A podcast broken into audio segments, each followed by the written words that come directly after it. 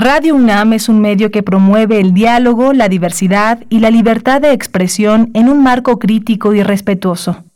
Los comentarios expresados a lo largo de su programación reflejan la opinión de quien los emite, mas no de la radiodifusora.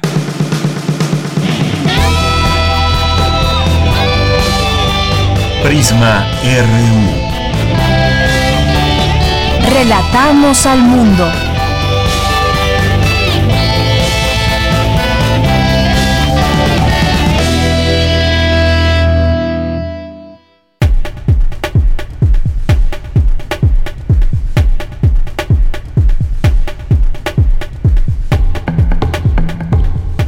Hola, ¿qué tal? Muy buenas tardes. Tengan todas y todos ustedes quienes nos escuchan a través del 96.1 de FM y también a través del 860 de AM Radio UNAM, también a través de www.radiounam.mx.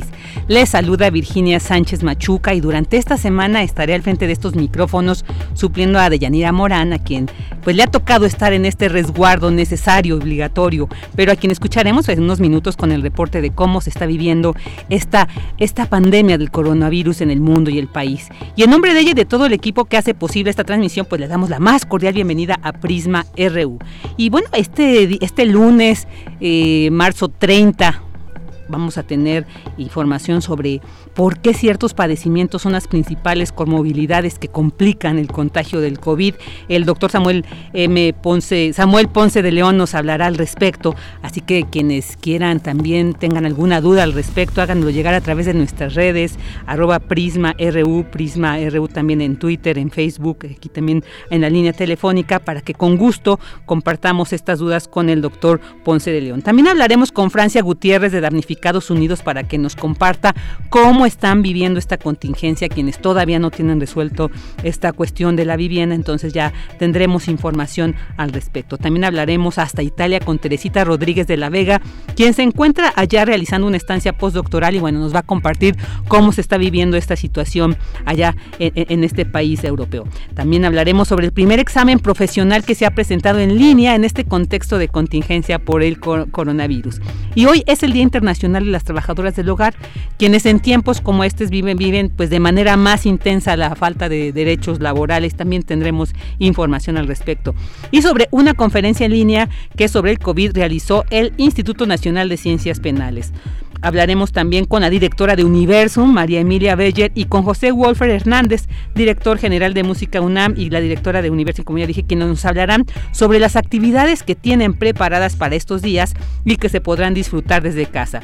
En Cultura, Tamara Quiroz nos trae una interesante entrevista con el escritor y guionista Guillermo Arriaga, quien hablará de su más reciente novela. Y no puede faltar la sección de los lunes de cartografía RU con Otto Casares. Así que quédese con nosotros durante estas dos horas aquí en Prisma RU, donde relatamos al mundo.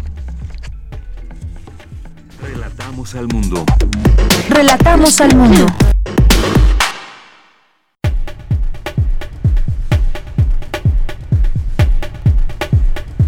Vámonos con nuestro resumen informativo en temas de la UNAM. Ante la contingencia sanitaria que enfrenta nuestro país, la Coordinación de Igualdad de Género de la UNAM está a favor de que los diálogos continúen y dar respuesta a los pliegos petitorios de las universitarias en paro. Advierten especialistas que la delincuencia organizada en la red podría aumentar, pues les sería más fácil aprovecharse de la pandemia de coronavirus. En temas nacionales, esta tarde sesiona el Consejo Nacional de Salubridad para anunciar nuevas medidas ante la expansión del COVID-19. El gobierno de México participó en la reunión virtual extraordinaria de ministros de comercio del G20, donde se acordó trabajar para asegurar precios accesibles de medicamentos y equipo médico. Las trabajadoras del hogar se enfrentan a una mayor exposición a la pandemia por el desplazamiento a sus lugares de trabajo. Entre mercados disparejos, el dólar sube con fuerza a 24.79 pesos a la venta, 95 centavos más que el cierre del viernes. Trabajadores del Hospital Adolfo López Mateos en el Estado de México se manifestaron para exigir que se les dote del equipo de protección adecuado para trabajar con pacientes con COVID-19. El presidente Andrés Manuel López Obrador dijo que sí saludó a Consuelo Loera, madre de Joaquín El Chapo Guzmán, pues dijo merece todo su respeto y que la ayudará para que Estados Unidos la deje visitar a su hijo en prisión. En temas internacionales, los organizadores de Tokio 2020 confirmaron hoy que los próximos Juegos Olímpicos comenzarán el 23 de julio de 2021, un año después de la fecha prevista inicialmente y amenaza a Corea del Norte con romper diálogo con Estados Unidos. El ministro de Exteriores Norcorea, de Norcorea acusa al gobierno de Donald Trump de mostrar hostilidad y de no querer reanudar las negociaciones nucleares.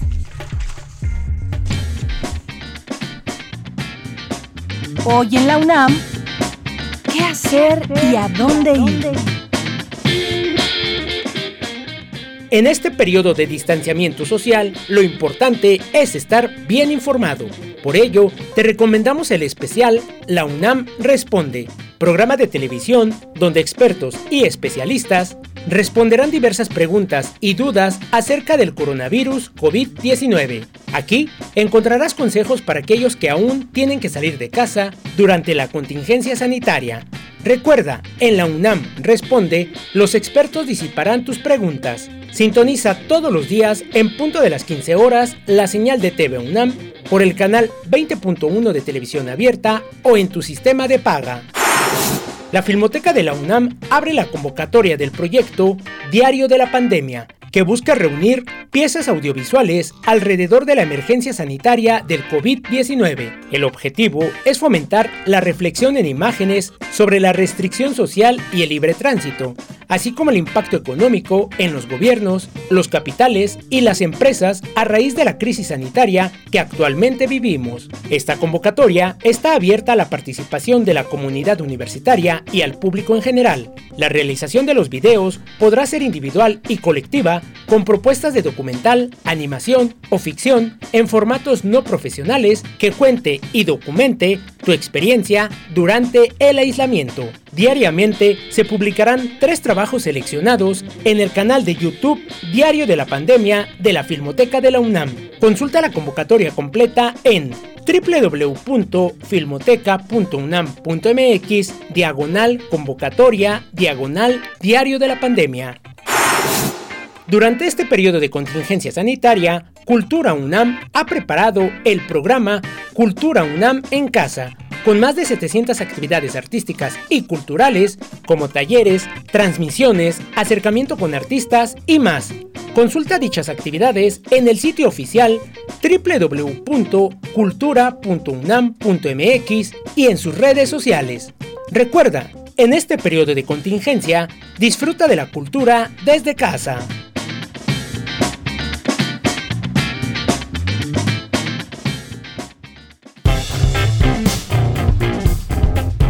Campus RU.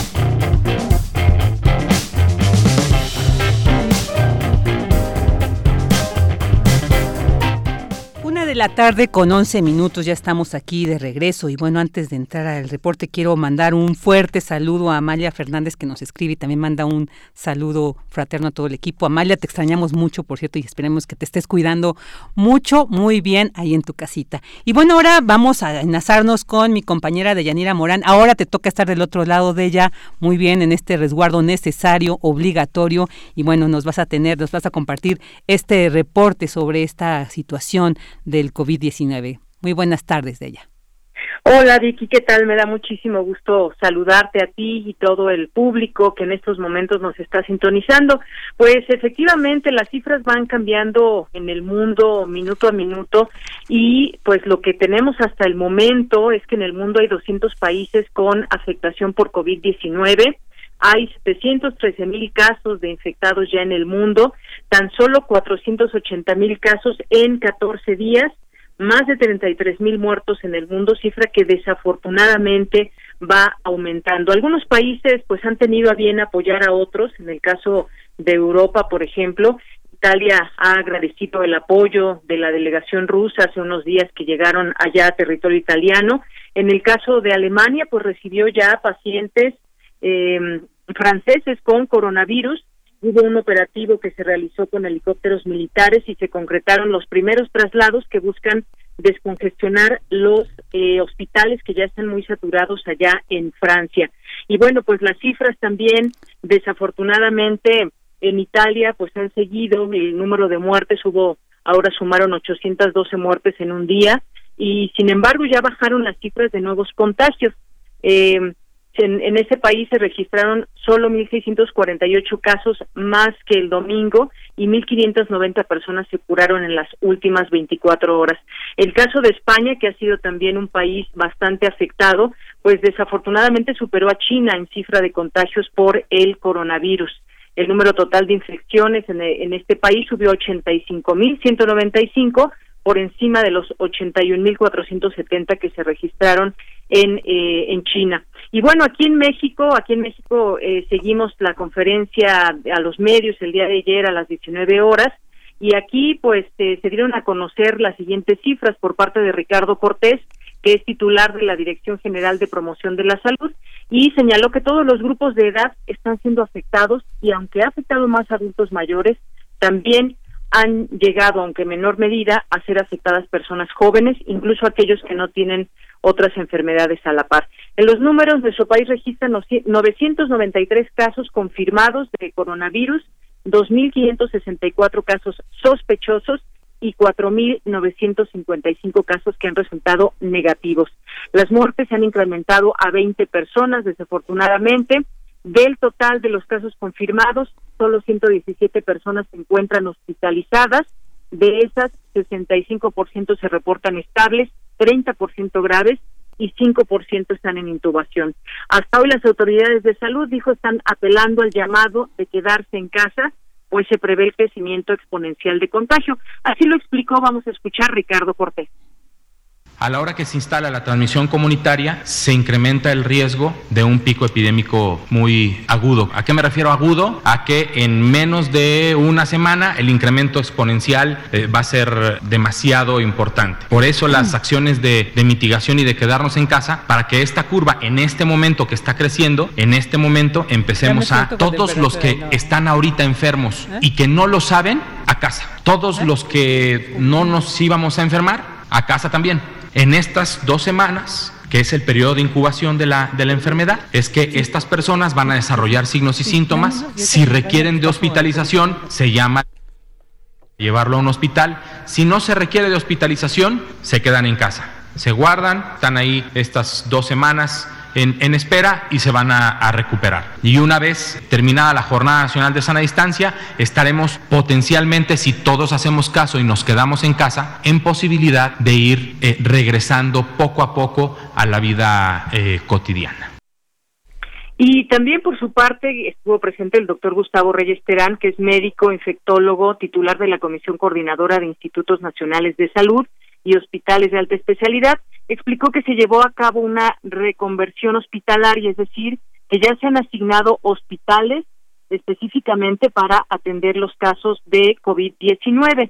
Y en este sentido, pues dio a conocer que los hospitales donde se va a tratar esta enfermedad serán el INER, será el Instituto Nacional de eh, Ciencias Médicas y Nutrición Salvador Subirán, el Hospital General de México, el Hospital Juárez, el Hospital Infantil de México, el Regional de Alta Especialidad y el Hospital General.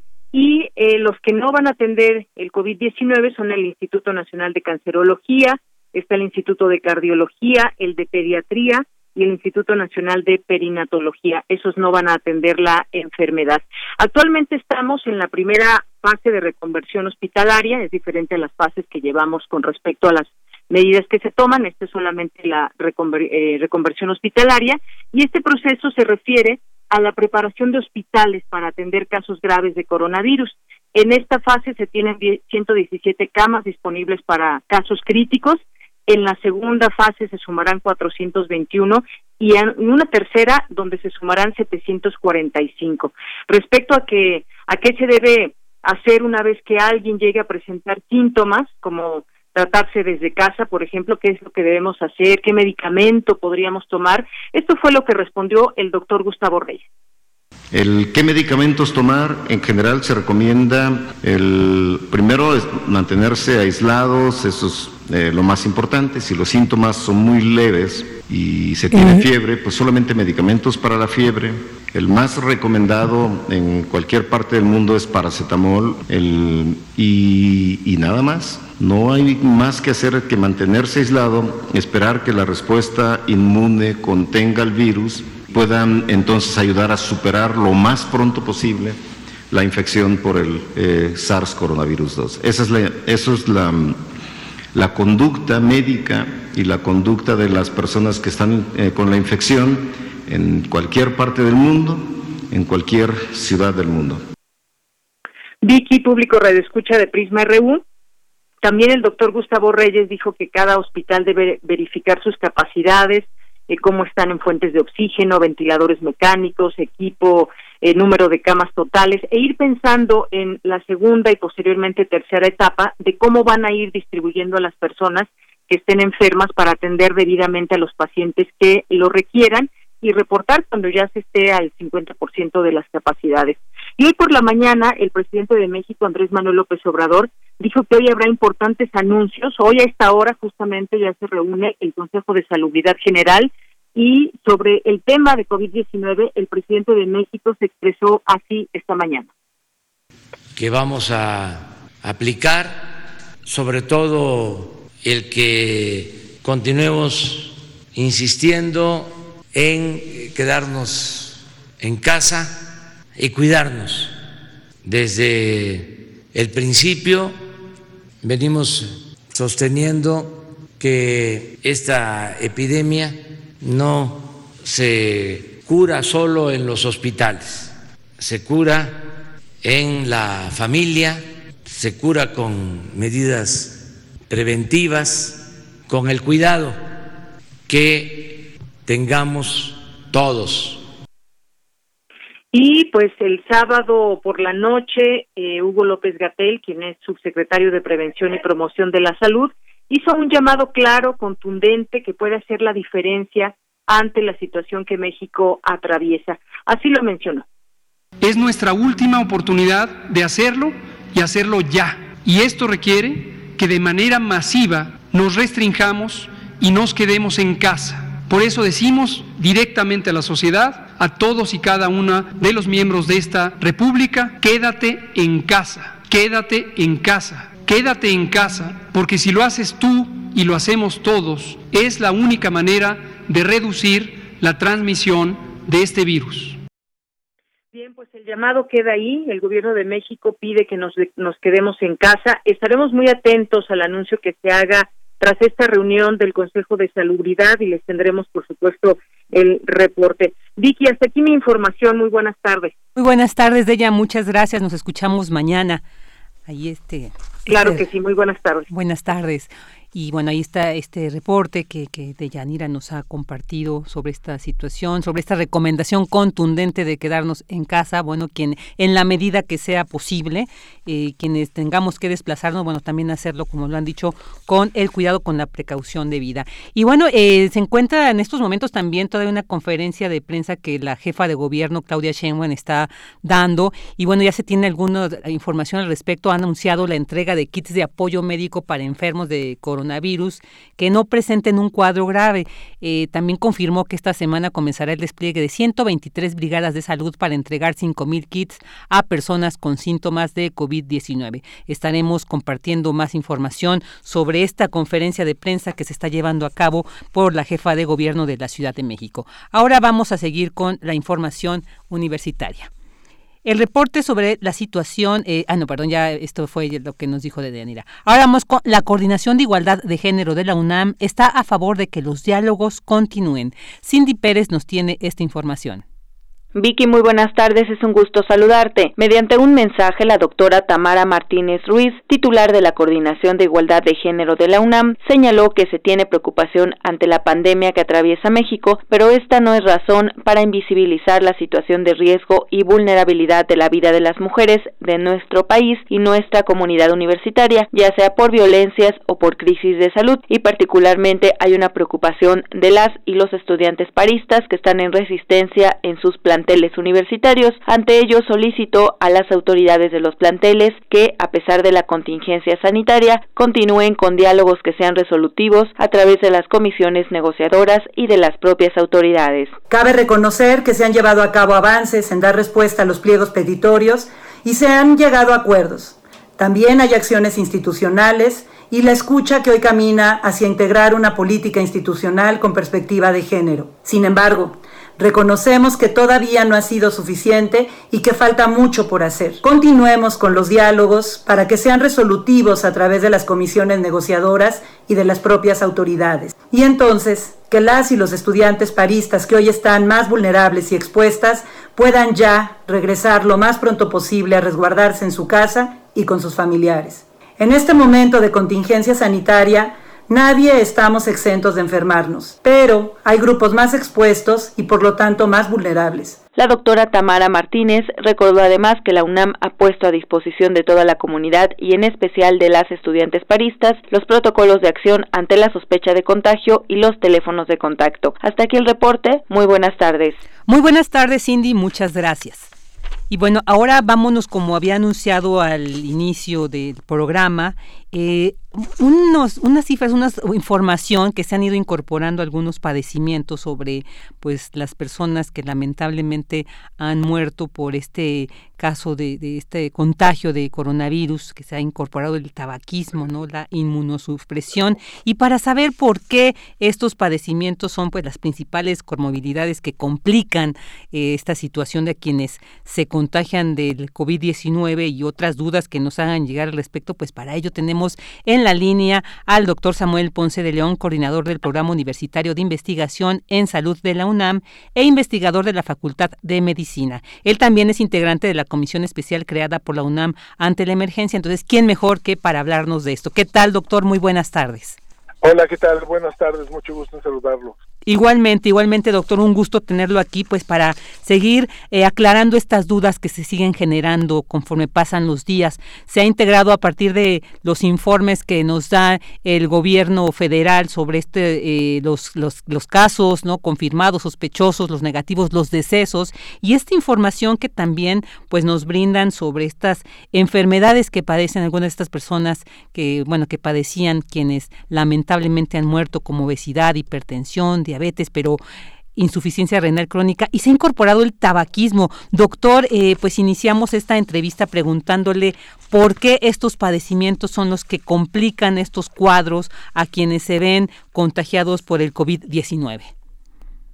Bueno, básicamente porque establecen una situación de particular riesgo.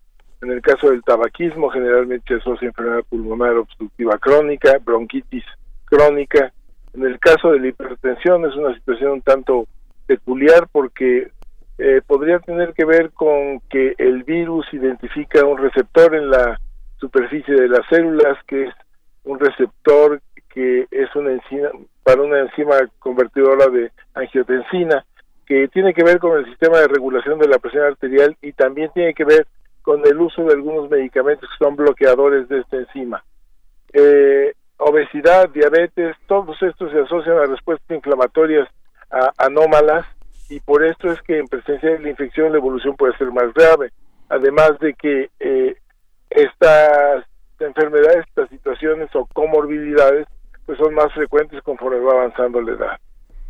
Claro, doctor, eh, por ejemplo, en el caso de la diabetes, hay diferentes tipos de diabetes. ¿Esta situación es complicada para todos estos tipos de diabetes o hay alguna en particular que es más vulnerable a esta situación? Bueno, es eh, difícil responderlo porque eh, realmente no contamos con una evaluación directa de los diferentes estadios de diabetes, las variedades de diabetes eh, en términos generales, yo creo que el principal riesgo lo representan los diabéticos de larga evolución, de una enfermedad mal controlada y que se asocian además a insuficiencia renal e insuficiencia vascular. Claro. Y sobre el caso de la hipertensión también, esto, los rangos, ¿no? Donde ya se, se cataloga como una presión alta. Hay quienes, bueno, toman su medicamento diariamente, la tienen controlada, ¿no? 120, 80, a veces se dispara 130. Pero, digamos, ¿estas personas también corren el mismo riesgo o es para que, aquellas que realmente sobrepasan estos, estos límites y que es difícil, que normalmente se encuentran en una situación de una hipertensión constante, digamos, permanente? Sí, la, pregunta es muy específica y es difícil de resolver con los datos actuales, porque los análisis de mortalidad y de riesgos para mortalidad pues se han hecho con las bases de datos que se vienen recopilando en los diferentes áreas, ahorita fundamentalmente información que se colectó en China, aunque ya se empiezan a tener grupos de análisis clínicos de Estados Unidos y de Europa pero en general hacen referencia a la historia de hipertensión arterial y no se hace una evaluación, es difícil tenerla ahorita, de cuáles son los rasgos de presión arterial que tienen más riesgo, qué tipo de tratamiento tiene eh, más riesgo, si el control o el descontrol mayor implica más riesgo que eh, un individuo que tiene hipertensión arterial en un buen control con sus medicamentos quizás no tenga mayor diferencia con la población general que no tiene hipertensión. Claro. Ahora sobre el tabaquismo, este bueno, este, este término, esta enfermedad, bueno, se ha incorporado en los últimos reportes y bueno, uno creería que el tabaquismo era más como una adicción, más que un padecimiento y ahora pues lo vemos más claro que no es así. Entonces, ¿aquí cómo, cómo entraría, doctor? O sea, en cuanto al padecimiento, a quienes ya tienen eh, deficiencias, digamos, pulmonares por este constante consumo del tabaco o cómo entenderlo más, porque hay quienes se han alarmado porque dicen yo consumo cigarros eh, todos los días, ¿no? Pero no tengo aún todavía manifestado o diagnosticado un padecimiento. Entonces sí me gustaría que nos aclarara un poco más cómo se establece este el tabaquismo en este rango de, de casos de, de, pues padecimientos en estas personas que lamentablemente han, han fallecido. Sí, nuevamente sería una respuesta similar. Eh, no tenemos suficientes elementos. De hecho, eh, básicamente ha llamado la atención los resultados que publicó aquí eh, la Dirección General de Epidemiología, en donde quizás lo primero que tengo que destacar es que están haciendo cálculos porcentuales de un pequeño número de casos, no llegamos a 100, entonces, de alguna manera, tanto eh, poco realista tener esta visión. Okay. Eh, pero haciendo alusión a su pregunta específica, eh, el tabaquismo ocasiona una serie de cambios en la gente que lo consume y puede producir enfermedad pulmonar obstructiva crónica, eh, enfisema pulmonar, puede asociarse a cáncer pulmonar, se asocia a enfermedad cardiovascular también, y todo esto puede formar parte de esa situación que implica un mayor riesgo para desarrollar complicaciones fatales asociadas a la infección por el eh, coronavirus. Muy bien, doctor. Y sobre la inmunosupresión, que nos detallara más, es también como un padecimiento que no nos queda muy claro eh, las características. Es eh, realmente un ah, rango muy amplio lo que implica inmunosupresión. Eh, tratando de simplificarlo, diría que la mayor parte de la gente sin enfermedad tiene un sistema ah, de defensas eh, normal. Cuando ah, nosotros vamos envejeciendo, las defensas van disminuyendo. Cuando tenemos una enfermedad particular como algo que requiere tratamiento con antiinflamatorios o con esteroides, eso disminuye la capacidad de respuesta inmunitaria. Algunas enfermedades como diabetes precisamente pueden tener una ah, situación de respuesta inmunológica también alterada, más cuando están en una situación de descontrol metabólico. Los pacientes que tienen infección por VIH y que no están controlados con antirretrovirales los pacientes que están en tratamiento para ah, cáncer, en quimioterapia, los pacientes que tienen algunos otros factores como obesidad, por ejemplo, o algunas infecciones crónicas diversas, todos ellos pueden tener también un un sistema de defensa que no responde como ocurre en condiciones de normalidad. Muy bien. Doctor, y ya para finalizar, también ha habido dudas sobre quienes padecen el asma. Sin embargo, pues no ha sido considerado, pero sí quisiéramos preguntarle en qué estado, en qué situación eh, de riesgo se podrían encontrar estas personas que la padecen. Desde luego, seguramente tienen un riesgo incrementado o de cualquier infección viral. Eh, puede haber una crisis asmática que repita con las eh, con la persistencia de la infección viral y esto agravar los síntomas respiratorios. Entonces, eh, sí tendría que considerarse particularmente ese riesgo. Muy bien, muy bien. Pues doctor Samuel Ponce León, le agradecemos muchísimo el que haya estado aquí en los micrófonos de Prisma RU para seguir aclarándonos estas dudas que conforme pasan los días, bueno, pues nos seguirán surgiendo, los datos seguirán tal vez modificándose, esperemos que, que no los, las enfermedades, los padecimientos no sigan eh, eh, ampliándose, pero bueno, aquí agradecemos mucho el contar con su presencia para que nos pueda seguir aclarando estas dudas que sobre el COVID-19 pues se siguen generando. Muchísimas gracias, doctor. Gracias, usted muy amable, mucho gusto. Igualmente, hasta luego. El doctor Samuel Ponce de León, coordinador del Programa Universitario de Investigación en Salud de la UNAM, investigador de la Facultad de Medicina e integrante de la comisión especial creada por la UNAM ante la emergencia esta del COVID-19. Entonces, alguien que está muy al tanto, muy atento y con mucha información al respecto. Continuamos. Queremos escuchar tu voz. Nuestro teléfono en cabina es 55 36 43 39. Porque tu opinión es importante, síguenos en nuestras redes sociales, en Facebook como Prisma RU y en Twitter como arroba PrismaRU.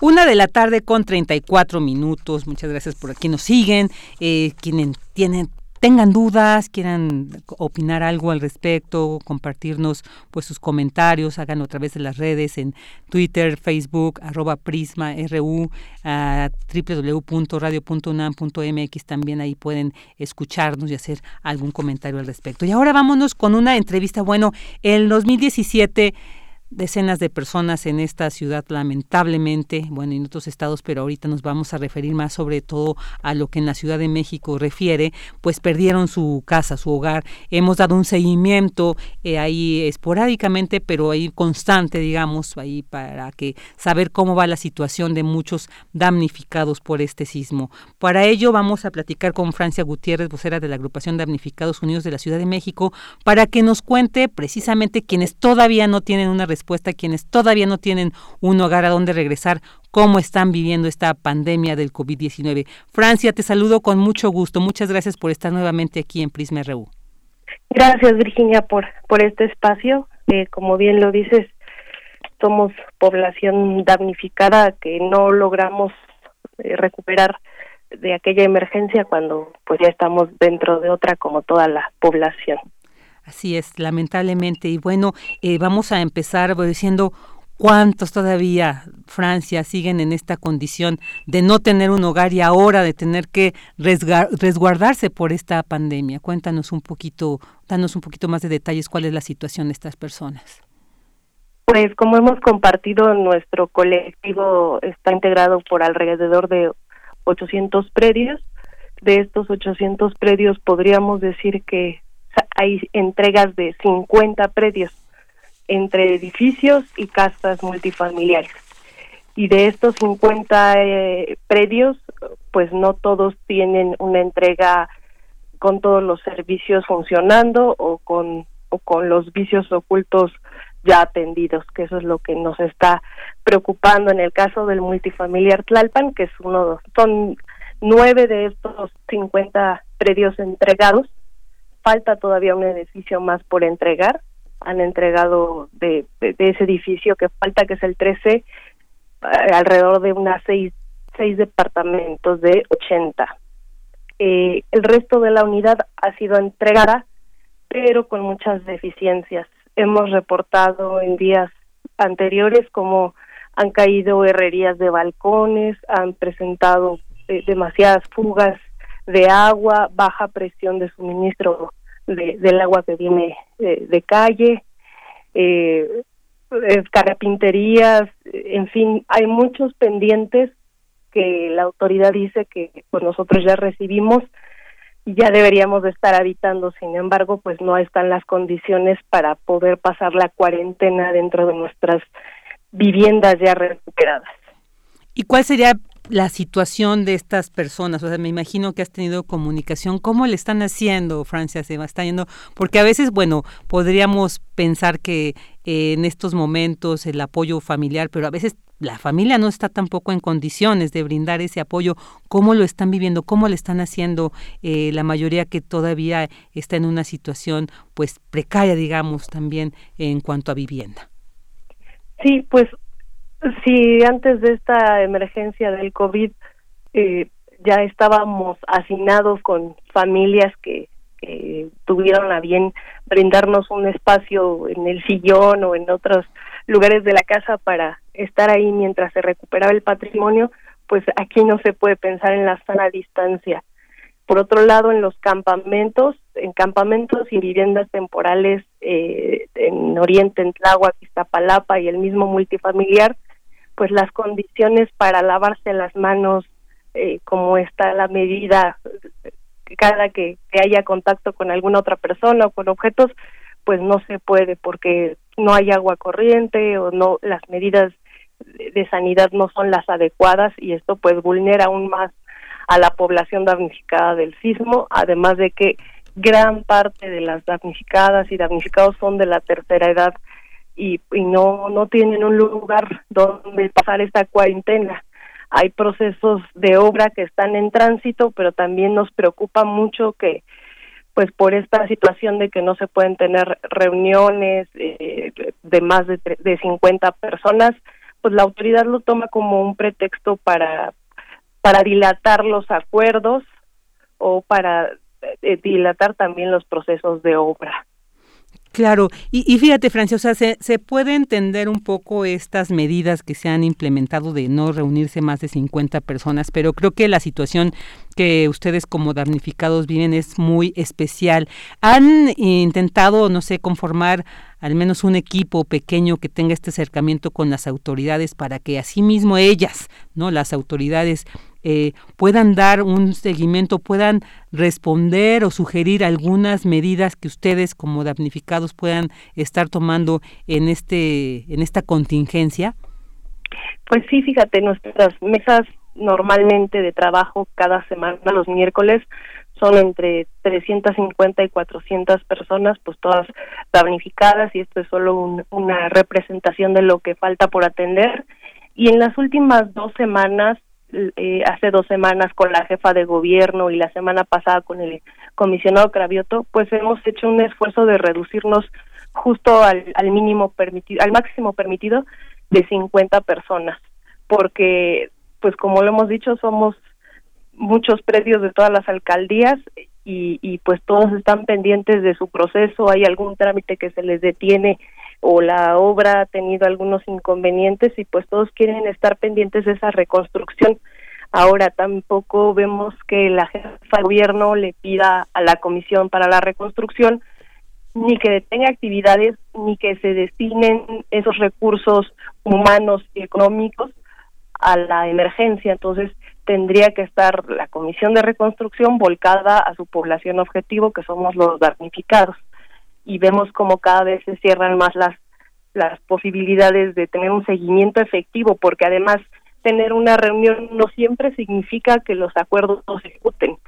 A veces vamos a revisar de meses pasados o sea esto no está haciendo que que la comisión sea más eficiente que es lo que pedimos. Hemos ajustado nuestro proceso de trabajo a a ver solo cuatro o cinco predios por mes para verlo a profundidad de qué es lo que se le está deteniendo y la comisión no está resolviendo ni siquiera bajando ese ese mínimo eh, esfuerzo digamos de, de atender dentro de nuestro universo de 800 predios a cinco o seis predios para que vayamos resolviendo rutas que están muy detenidas además, esto último que me dices, Francia, ¿qué, qué pedirían? Digamos, considerando que ahorita por el momento que vivimos, ¿no? La inactividad obligada, ¿no? Obligatoria que tenemos que asumir esto de quedarnos todos en casa para que esta situación del COVID-19 no se salga de control.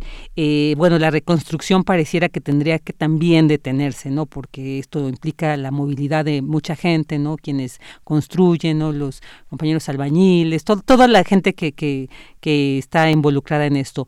Pero entonces, ¿qué pedirían ustedes, Francia? Así como ahorita en este momento de contingencia, ¿cuáles serían las medidas, cuáles serían las salidas o las propuestas que ustedes les gustaría encontrar para vivir precisamente pues eh, con más seguridad esta, esta contingencia?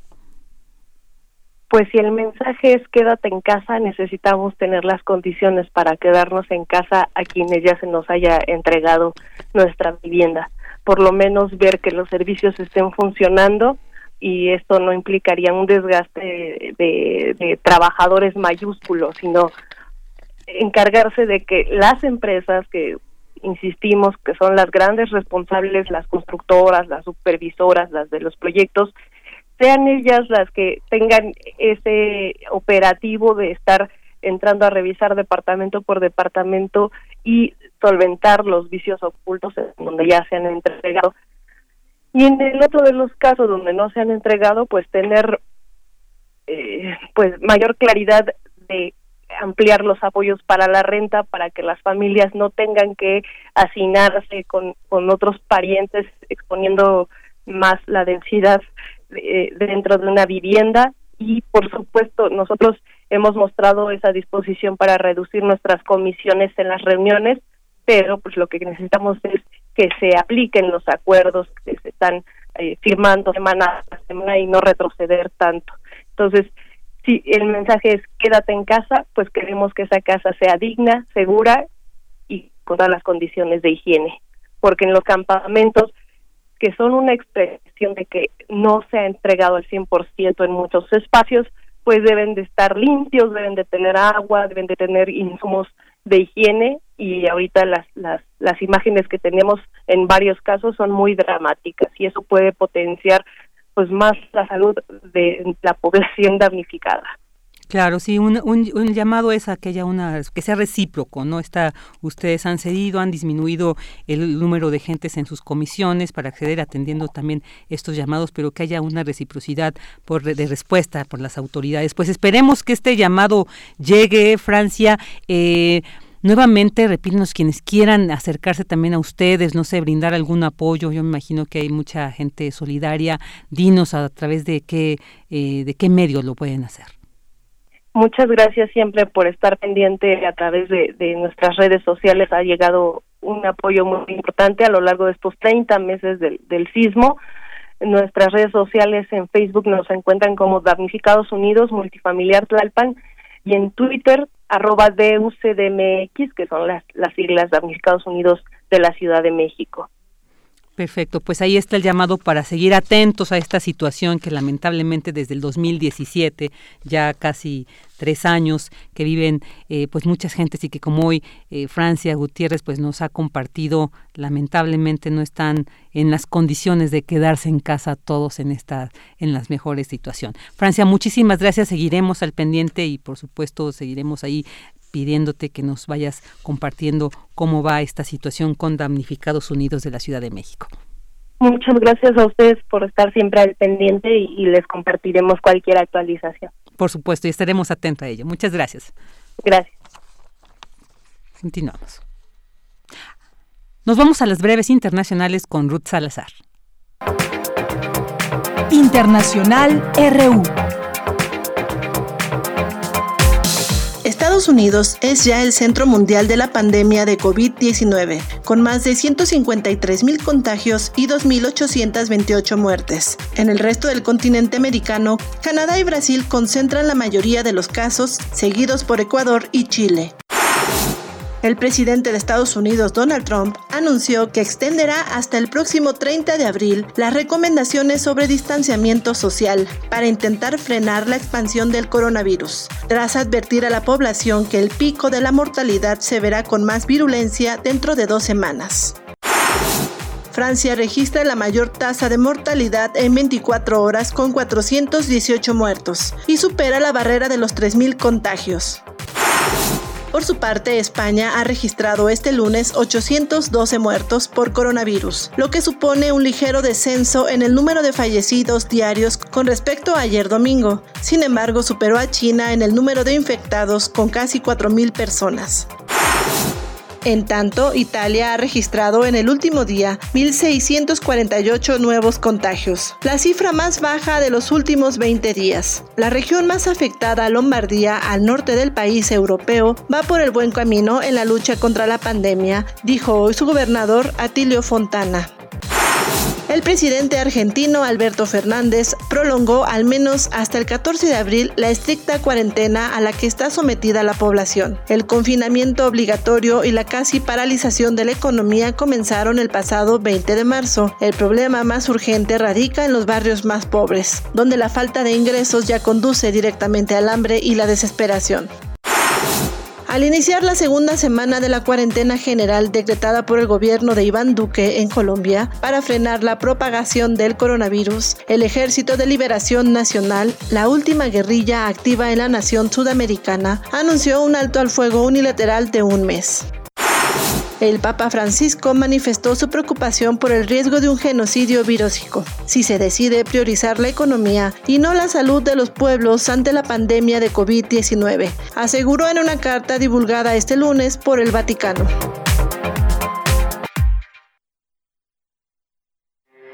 Porque tu opinión es importante, síguenos en nuestras redes sociales, en Facebook como Prisma RU y en Twitter como arroba PrismaRU. Queremos escuchar tu voz. Nuestro teléfono en cabina es 55 36 43 39. Una de la tarde con 49 minutos y gracias a quienes nos sintonizan aquí a través del 96.1 de FM y en el 860 de AM. Muchas gracias. Aquí seguimos pues compartiendo información y ahorita toda la semana pasada y hemos tratado de, de contactar a alguien que se encuentre en alguno de estos países que bueno, es una situación que estamos viviendo a nivel global, pero me imagino que hay particularidades en cada uno. Bueno, no me imagino, hay particularidades en cada país eh, y bueno, es importante que nos compartan quienes están en alguno de estos países y el día de hoy pues vamos a tener un enlace con Teresita Rodríguez de la Vega, profesora de tiempo completo del Centro de Estudios Sociológicos de la Facultad de Ciencias Políticas y Sociales de la UNAM, quien se encuentra pues realizando una estancia postdoctoral en Italia. ¿Qué tal Teresita Rodríguez? Muchísimas gracias por aceptar esta entrevista para Prisma RU. Hola, ¿qué tal?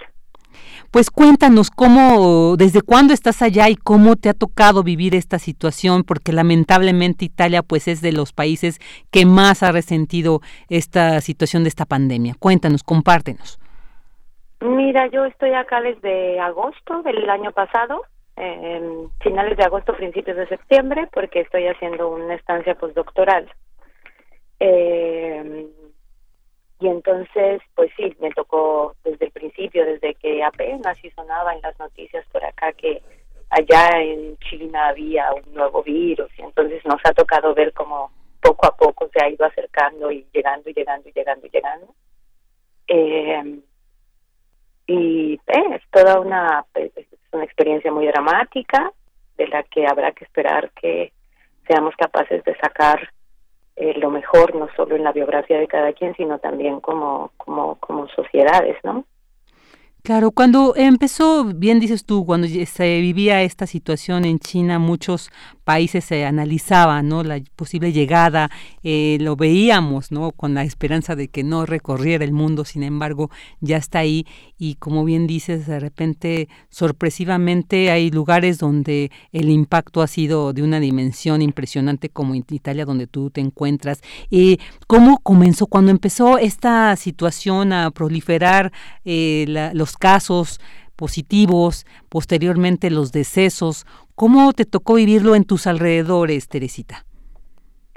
Eh, mira, yo eh, vivo eh, en el sur de Italia, transito entre mi estancia postdoctoral en Bari y en Roma, donde, donde tengo mi, mi trabajo de, de archivo.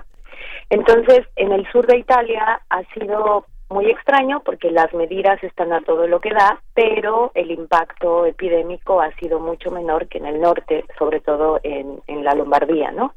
Entonces, eh, las medidas de, aislamiento social aquí llegaron relativamente tarde respecto a cómo se empezaron a implementar en el norte y sobre todo la sensación de drama eh, social está acá en el sur de Italia un poco menos extendido que lo que entiendo por, por colegas con los que he hablado, eh, por cómo lo están viviendo en, el epicentro de, la epidemia en Italia, ¿no?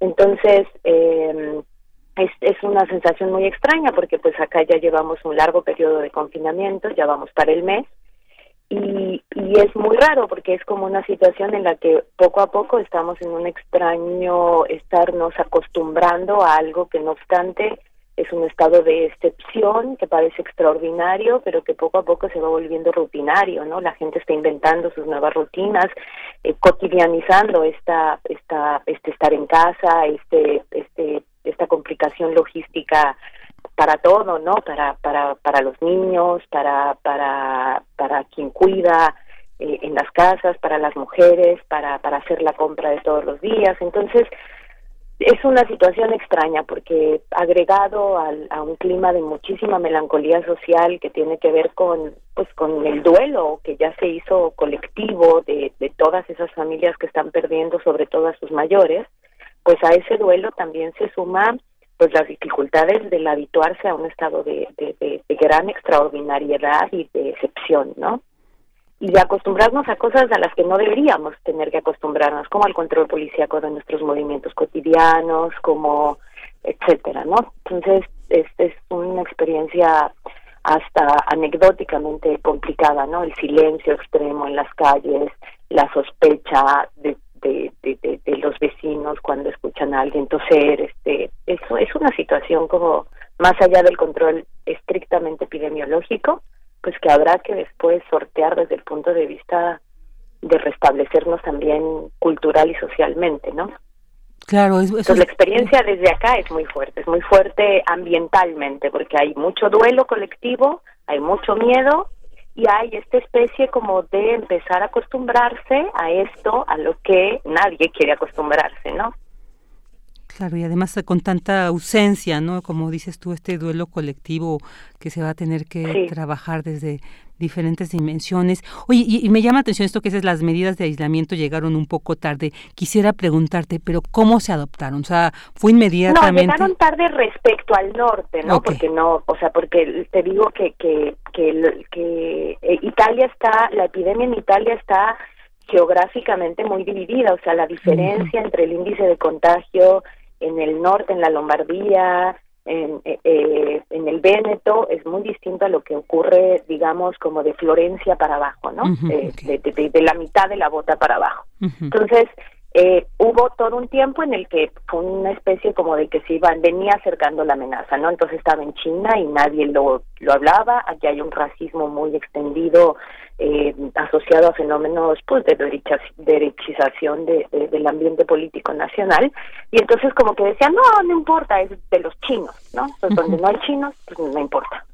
Y de pronto se iba acercando y acercando y ya estaba en el norte, eh, y de pronto empezaron a aparecer los primeros casos muy tempranos en Roma, pero todavía, bueno, en el Lazio, ¿no? En la región donde está Roma, pero todavía muy aislados.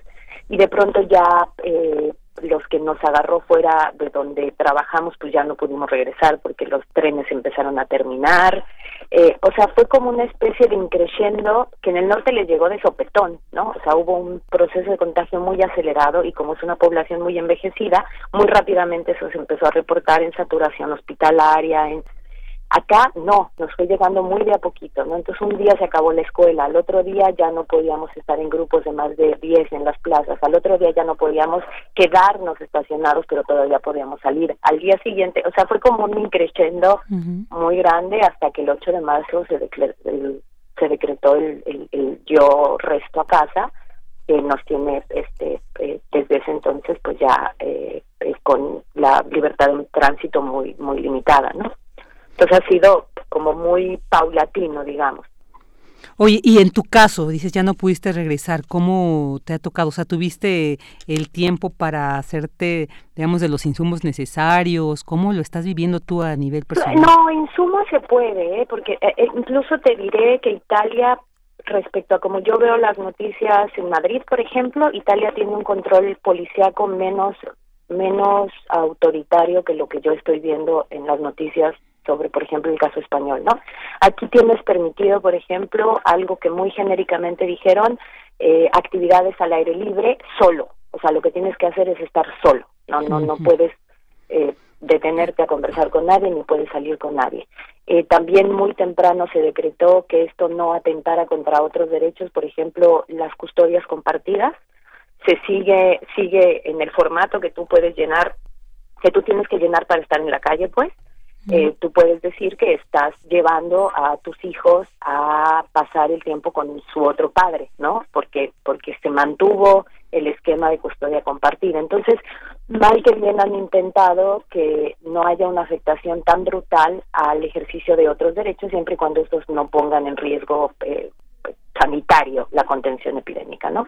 Entonces, la, la surtirse de alimentos aquí es relativamente fácil, es un poco más difícil que comúnmente porque tienes que hacer bastante tiempo de cola en el súper porque hay afluencias máximas en el súper, ¿no? Entonces, como aquí los establecimientos son relativamente chiquitos, pues solo pueden estar de tres a cinco personas al unísono en un mismo establecimiento, entonces pues se hacen colas muy largas, ¿no? Para entrar a comprar.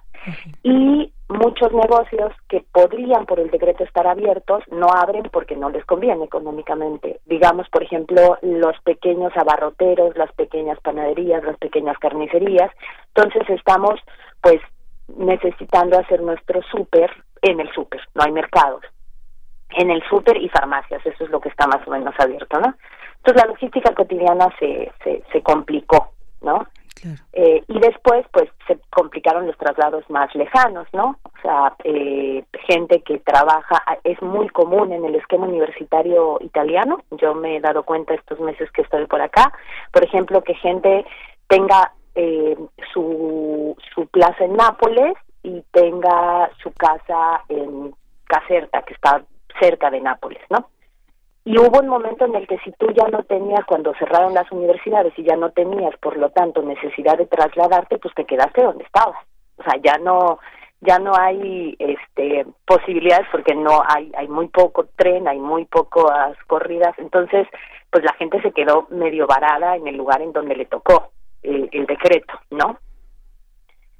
Eh, entonces la vida cotidiana mal que bien se va un poco adaptando. Yo no he visto tantos fenómenos como de persecución entre ciudadanos como veo cotidianamente en la prensa eh, española o como estos casos espantosos que están empezando a suceder en México con el caso de las enfermeras en Jalisco, por ejemplo. Eh, pero hay que ver porque es un estado, es, es mucho tiempo. Eh, el, el, confinamiento, pues acá te digo que ya vamos para un mes y, y es mucho tiempo. O sea, es, es un estado pues que va va haciendo mella en el ánimo de las personas, ¿no? Sí, por supuesto. Y bueno, pues ya me imagino tú que estás por allá y eh, tienes constante comunicación con tu familia. Sí, sí, estamos ya en llamadas todos los días. Este, además tengo un par de hermanos que viven en París que están empezando ahora también el confinamiento, entonces estamos, este, aislados en muchos lugares del globo. Híjole, pues qué, qué Qué fuerte situación, pero esperemos salir avante en todo esto y pues te agradecemos muchísimo el que te hayas dado este tiempo para compartirnos cómo se vive pues, esta situación allá. sí, no, y qué interesante conocer, mira, por ejemplo, estas características, no igual en el norte que en el sur, entonces esto también nos va aclarando cómo se vive esta situación del COVID-19 ya en Italia. Teresita Rodríguez de la Vega, muchísimas gracias por compartirnos este testimonio tan interesante, tan importante. Te mandamos un fuerte abrazo y bueno, pues aquí estamos para lo que se ofrezca. Bueno, pues muchas gracias a ustedes por la llamada. Al contrario, ahí estuvo Teresita. Vamos a un corte.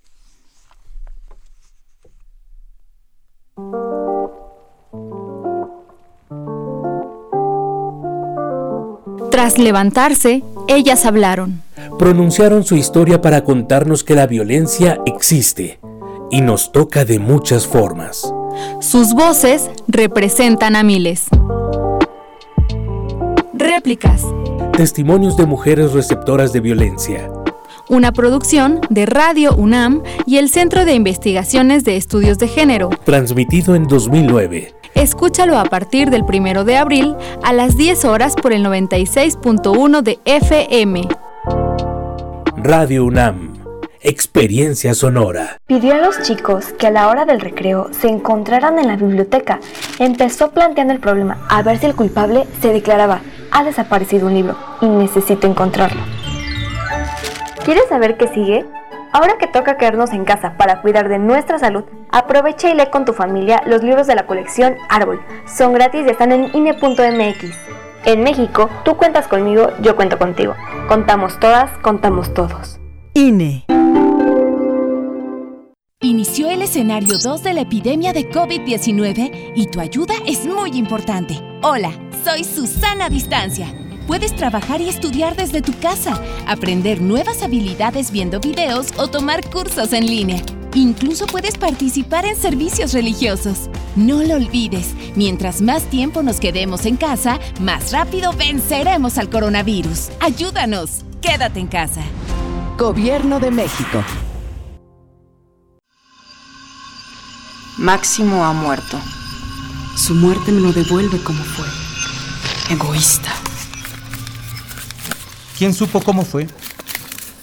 Tu misma pregunta es respuesta. Un hombre corriente. Máximo era encantador. Como hay millones. Fue un ser vulgar que solo sabía ir a lo suyo por los caminos más trillados. Porque tu querido Máximo era un ángel de maldad. El entierro se verificará mañana a las 11. No se admitirán coronas. Que en paz descanse. Que Dios lo tenga en su santa gloria. Fue un joven decente. Juego de cartas. Escucha esta producción a lo largo de la programación. Una producción de Radio UNAM y la cátedra Max Au en Arte y Tecnología. Prisma RU. Relatamos al mundo.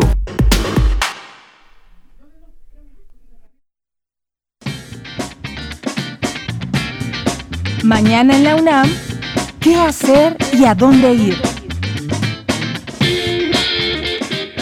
Recuerda que diversos museos de la UNAM pondrán a tu disposición contenidos en sus diversas plataformas digitales durante el periodo de suspensión de actividades por la emergencia del COVID-19. Tal es el caso del Museo Experimental El Eco, que ofrecerá un plan de contenidos como la publicación de material audiovisual de programación de años pasados que no se han mostrado, así como su revista digital con contenido nuevo cada semana y recomendaciones de lecturas y películas para acompañar y reflexionar sobre el panorama global actual. Visita el sitio del Museo Universitario El Eco en www.eleco.unam.mx. Si te gusta practicar yoga, no te puedes perder del 30 de marzo al 17 de abril la clase de yoga restaurativo como parte de la propuesta Danza desde casa de la Dirección de Danza de la UNAM. Esta clase será impartida por la maestra Gladys Olivares todas las mañanas en punto de las 9.30 horas por la señal de TV UNAM y a las 10 horas en el Facebook de Danza UNAM. Esta clase es para todas las edades. Te será útil para el manejo de estrés y para el acondicionamiento físico durante la contingencia. Recuerda, del 30 de marzo al 17 de abril tienes una cita en punto de las 9.30 horas por la señal de TV UNAM y a las 10 horas en el Facebook de Danza UNAM. En el sitio de Cultura en Directo de la UNAM podrás conocer y disfrutar videos culturales y artísticos generados en y por la universidad. Encontrarás obras de teatro, conferencias, encuentros, conciertos de música, foros, cine y otras producciones originales. Esta antología audiovisual busca proporcionar larga vida a aquellos sucesos que son parte de la memoria de Cultura UNAM y del mosaico cultural que enriquece el día a día de nuestra máxima casa de estudios. Para Prisma RU, Daniel Olivares Aranda.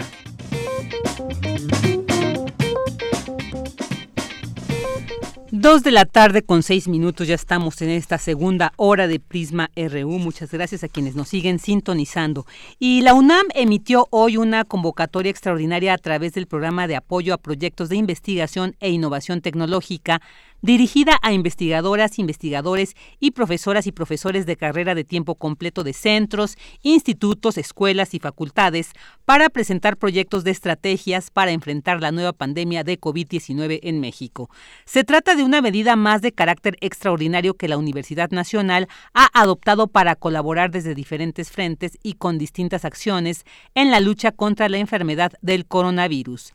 La convocatoria publicada este lunes en la Gaceta de la UNAM en su versión digital busca que los proyectos ayuden a resolver la problemática generada por la pandemia en todos los aspectos, incluyendo la salud, la economía y la sociedad. Los detalles completos de esta convocatoria se pueden consultar en la Gaceta de la UNAM en su versión digital. Ahí está esta información muy importante. Y ahora vámonos con más información universitaria. Presentan en la UNAM el primer examen profesional en línea durante la contingencia por coronavirus Cristina Godínez nos tiene esta información. Adelante, Cris, buenas tardes.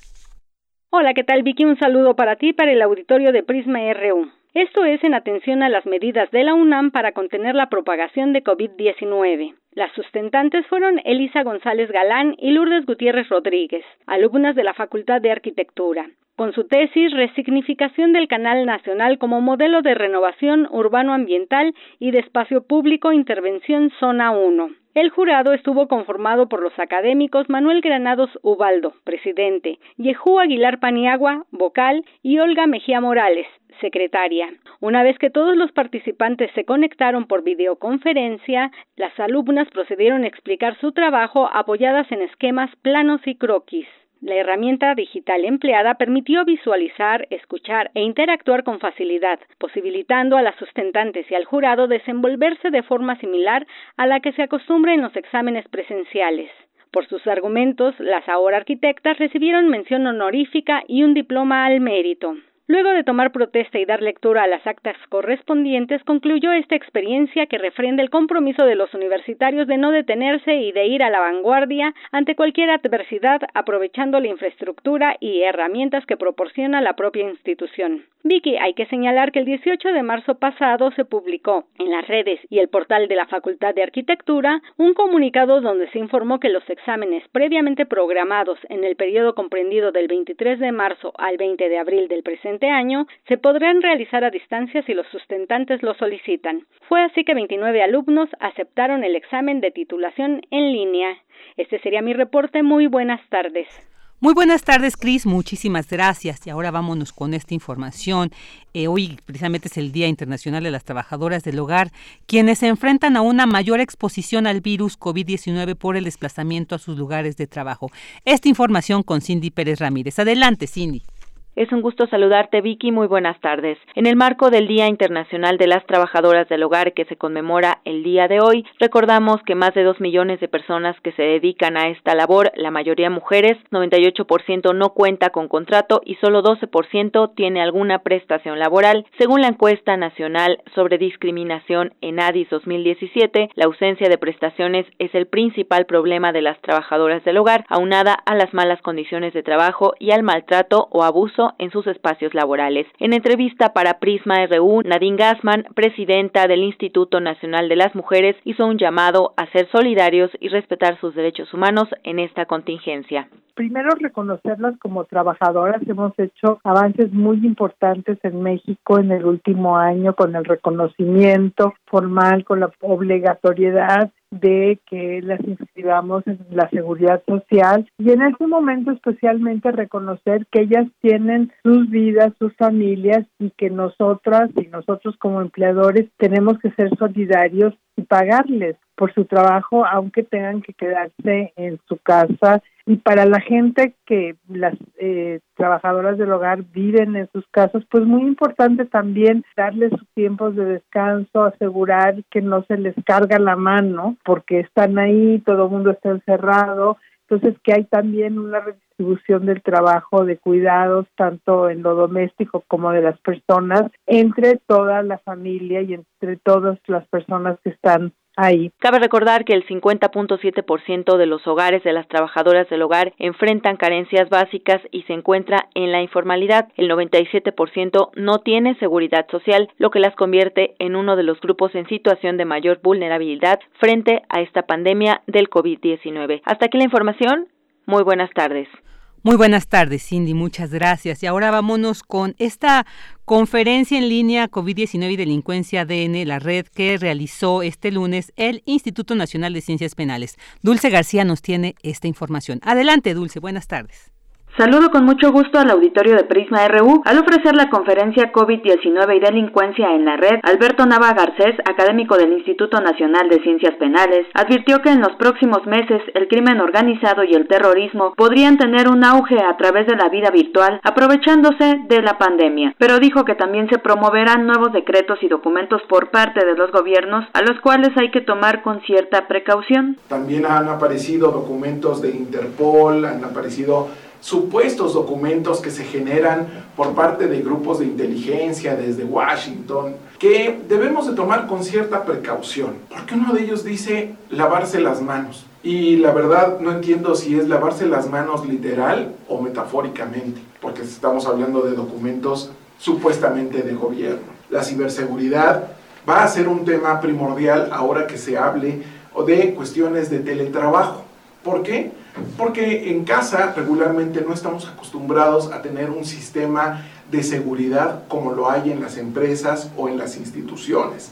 Y en ese sentido, habrá que tener mucho cuidado con la navegación en la red. No obstante, dijo que la pandemia y las cuarentenas también han generado oportunidades porque se han ampliado las solicitudes, por ejemplo, de banda ancha para poder cubrir las necesidades del teletrabajo. Añadió que hay una mayor búsqueda de información, pero que esta debe hacerse con precaución para no caer en información falsa que pudiera alarmar a la población. Y no faltan las páginas que ofrezcan libros gratis, películas gratis y cuidado porque eso puede encerrar otro tipo de problemas. De hecho, es algo paradójico, pero me imagino que habrán visto en las noticias que hasta los grupos terroristas recomiendan no ir a Europa por lo muy pronto. Ya de alguna manera también tenemos que entender que tuvimos problemas muy similares anteriormente y que ya deberíamos estar preparados para esto de la instigación a través de las redes sociales. Hubo una serie de saqueos instigados por las redes sociales. Había un hashtag y decía saquea una tienda departamental. Si estamos dándonos cuenta que se está repitiendo este tipo de modelo,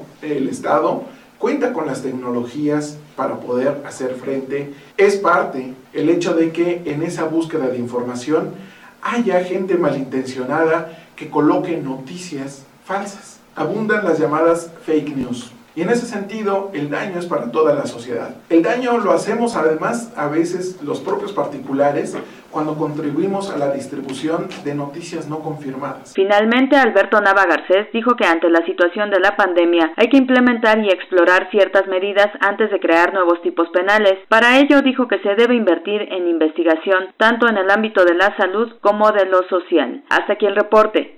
Muy buenas tardes. Buenas tardes, Dulce, muchas gracias. Prisma RU.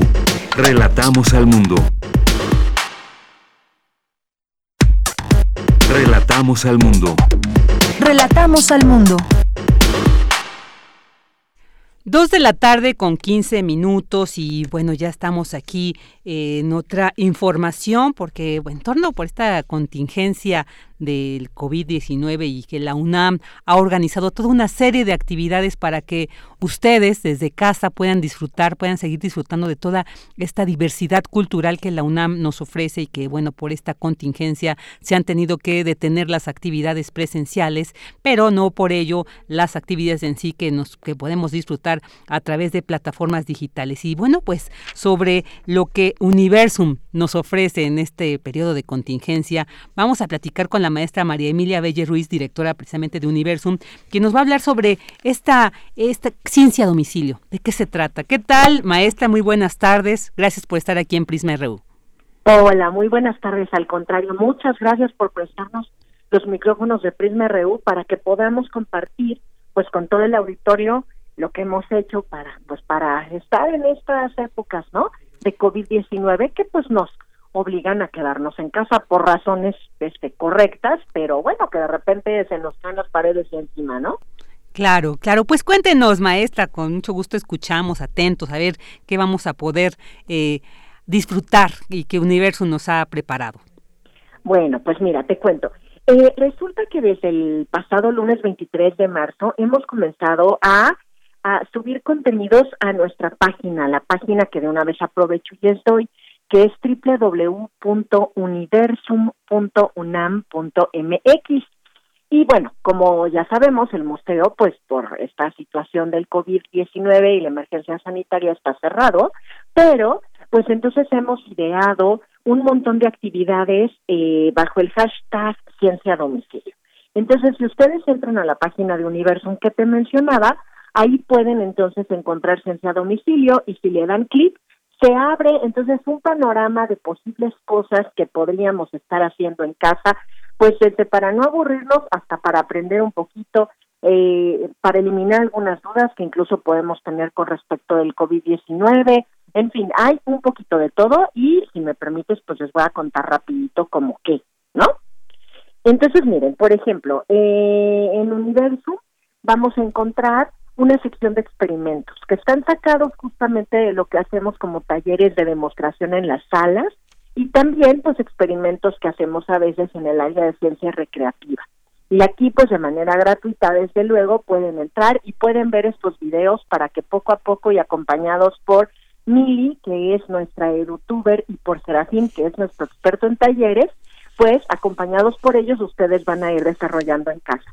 Yo se los super recomiendo para que los niños pongan a ejercitar un poquito las neuronas y además los materiales son prácticamente todos sencillos y tenemos en las cocinas. Si acaso a lo mejor el más complicado es por ahí un alambrito de cobre o una pila, pero posiblemente tengamos eh, la facilidad de contar con estos materiales en casa y entonces podemos hacer experimentos. También vamos a arrancar mañana a las 12 del día con desafíos y retos matemáticos en una sección que se llama Despéjate con Clau. Y lo que queremos hoy es que Claudia Hernández, una joven matemática de la UNAM, pues nos aviente algunos retos para poner las neuronas a trabajar. Se dice mucho que en esta época, pues estar en casa en el confinamiento, debemos de ejercitar el cuerpo, pero pues también debemos ejercitar las neuronas. Y pues ella nos trae unos retos que va resolviendo con nosotros y al final de manera muy breve podemos ver si logramos dar a la solución como ella o no, y si no llegamos a la misma solución, pues ahí nos explicará por qué. No crean que son ecuaciones diferenciales ni nada, son de verdad cosas divertidas, son adivinanzas de números y retos de otro tipo, retos a lo mejor de simetría o de cosas que uno no identifica a veces que tienen que ver con la matemática, pero resulta que, que sí. Entonces, bueno, eso me parece interesante decirles. Eh, y vamos a tener también, ahí tenemos ya, perdón, una liga a Ciencia UNAM. Si le dan clic en esa pestaña, lo que van a encontrar sí son reportajes especializados para que si tenemos dudas acerca del COVID-19, los investigadores de la UNAM nos las estén respondiendo. Entonces ahí tenemos reportajes especiales, pues a la luz de los momentos que estamos viviendo. Claro, muy bien. Ay, pues muy interesante, actividades muy, muy, muy importantes y como bien dice maestra, también tenemos que ejercitar las neuronas, la imaginación, sobre todo con todo este bombardeo de información que tenemos por este COVID-19, yo creo que también nos permite el distraernos, el pensar en otras cosas, pues nos va a ayudar a, solventar y a sobrellevar de mejor manera esta situación. Maestra, quiero preguntarle con más precisión, ¿cómo acceder a estas plataformas digitales? Porque de repente a quienes no tenemos esa habilidad, eh, pues en esta tecnología de, repente se nos complica. Entonces, para facilitarle un poco el acceso a quienes nos escuchen y estén en esta condición, ¿cómo se puede acceder a estas plataformas? Mira, yo lo que diría es que abran cualquier buscador, entonces de plano ahí donde está la lupita de buscar algo, metan Museo Universo. Eso los va a llevar directo a la página de Universo y ahí hemos colocado al principio, para que sea muy fácil de identificar, ciencia a domicilio. En cuanto se te, se te despliega la página de Universo, lo primero que sale es ciencia a domicilio, le das un clic y ahí ya vas a encontrar todo. Y entonces es cuestión de que tú busques si quieres hacer experimentos, Si quieres leer la revista Como ves, que en marzo justamente tiene de portada el artículo de Miguel Ángel Ceballos acerca del coronavirus, entonces está explicado de una forma muy sencilla, no hay que ser científico para entenderlo, al contrario, este podemos comprenderlo porque ya los divulgadores han hecho su trabajo, podemos irnos a buscar eh, algunos videos con la doctora Julieta Fierro que nos invite a, maravillarnos con el universo, tenemos también algunos eh, investigadores que han participado en videos que explican la belleza natural de México. Y pues ahora que no podemos salir, pues a lo mejor podemos un ratito ponernos a ver cómo nos explican la ecología y la biodiversidad de este país maravilloso que tenemos. Y desde luego también tenemos efemérides y algunas infografías de humor, algunos chistecitos, porque también se vale aprender un poquito, sorprenderse un poquito, pero también reírse un poquito. Entonces la manera de llegar, te digo, es muy sencilla. Cualquier buscador, meter en la lupita de buscar Museo Universum, entras, lo primero que hay es a domicilio, le das un clic y ya estás ahí. Maestra, ¿y estas actividades se irán actualizando o digamos se van a ir sumando ahí que en cualquier momento que podamos acceder, que queramos hacerlo, las vamos a encontrar o si también tenemos como un tiempo, digamos, establecido para hacerlo? Es una pregunta buenísima. Fíjate que las vamos a dejar y de hecho seguimos construyendo cosas para ustedes.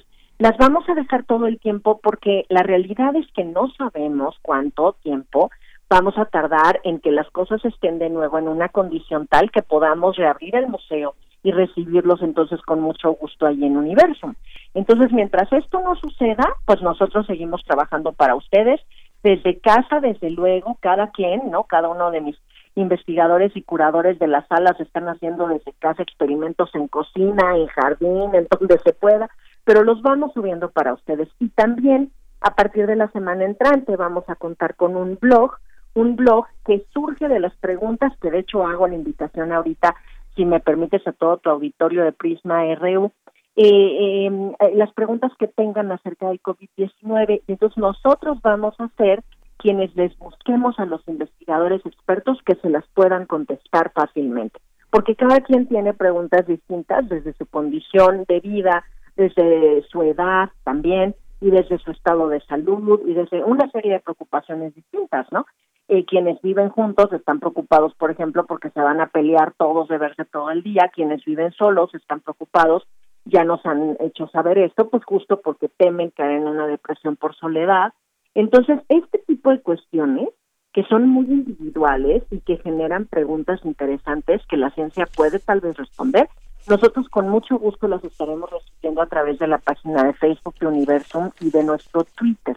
Y entonces buscaremos a los investigadores que las respondan y este blog que se va a llamar Universum también va a estar alojado en Ciencia a Domicilio y a partir de la semana que entra ustedes van a encontrar ahí información y lo vamos a mantener para todos todo el tiempo.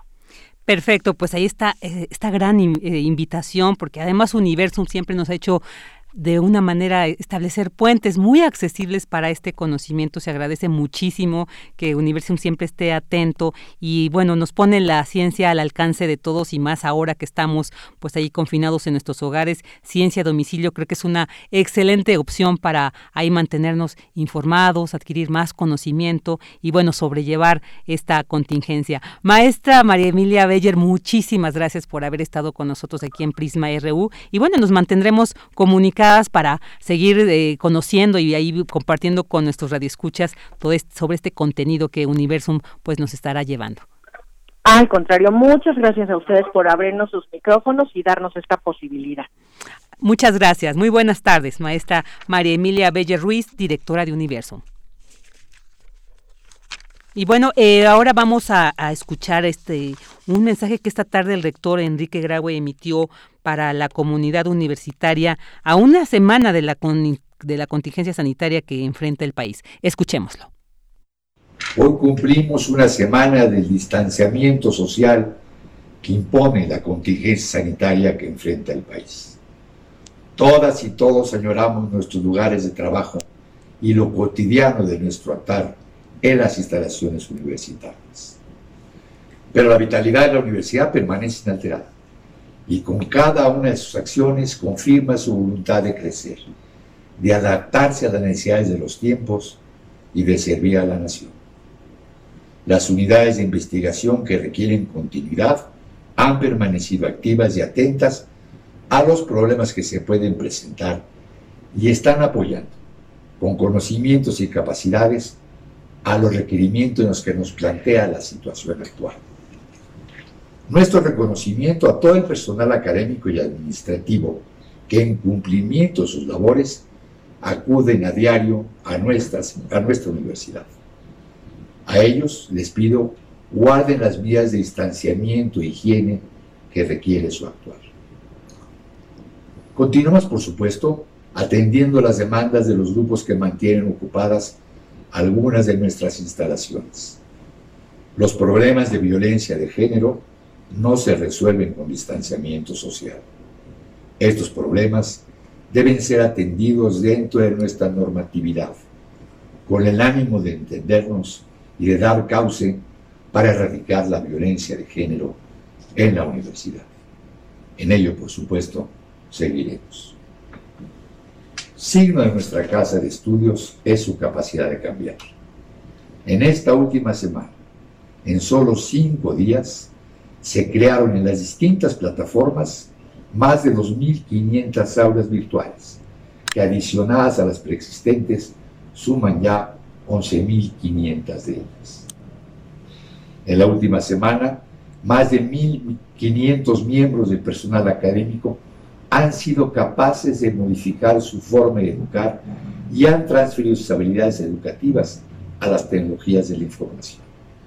Hay que felicitarnos y felicitarlos por esta gran capacidad de adaptación que con toda seguridad seguirá creciendo en los días por venir. Eso nos va a dejar la contingencia sanitaria, una mayor resiliencia y capacidad de transformación. Vienen aún días muy difíciles por delante. La epidemia crecerá y requeriremos de todos nosotros para superarla.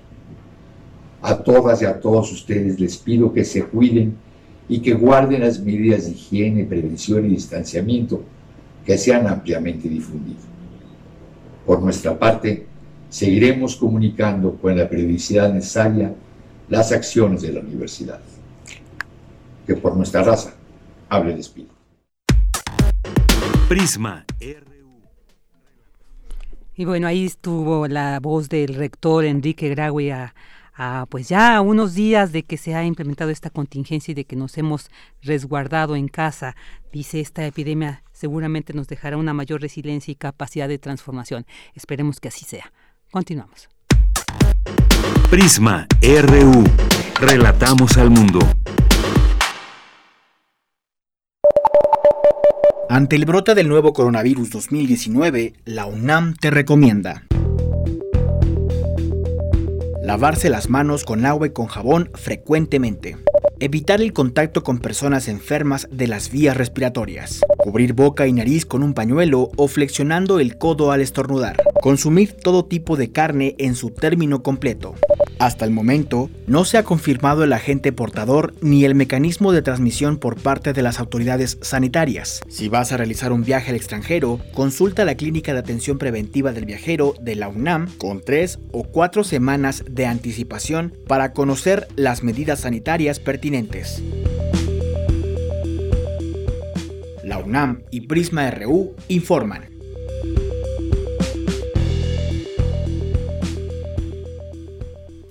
Dos de la tarde con 30 minutos. Continuamos aquí ya a casi la mitad de la segunda hora de Prisma RU y bueno, vamos a continuar compartiendo con ustedes eh, las actividades que la UNAM ha preparado para llevarles hasta su casa, donde se pide, se ha pedido que esté la mayoría en la medida posible y bueno, para que no sea tan pesada esta estancia, la UNAM, como hace rato escuchábamos, en Universum, pero también en todas las expresiones artísticas que es posible llevar y que bueno, siempre son enriquecedoras en cualquier momento, sobre todo en, en estos como los que estamos viviendo. Y para platicar lo que en cuanto a música la UNAM nos tiene. Tenemos en la línea telefónica a José Wolfer Hernández, él es el director general de Música UNAM, quien nos va a hablar sobre Quédate en casa y mira los testimonios cuarentena musical y ciclos sinfónicos UNAM de la semana. ¿Qué tal, José? Muy buenas tardes, muchas gracias por estar aquí en Prisma RU. ¿Qué tal? Muy buenas tardes, un gusto estar con ustedes.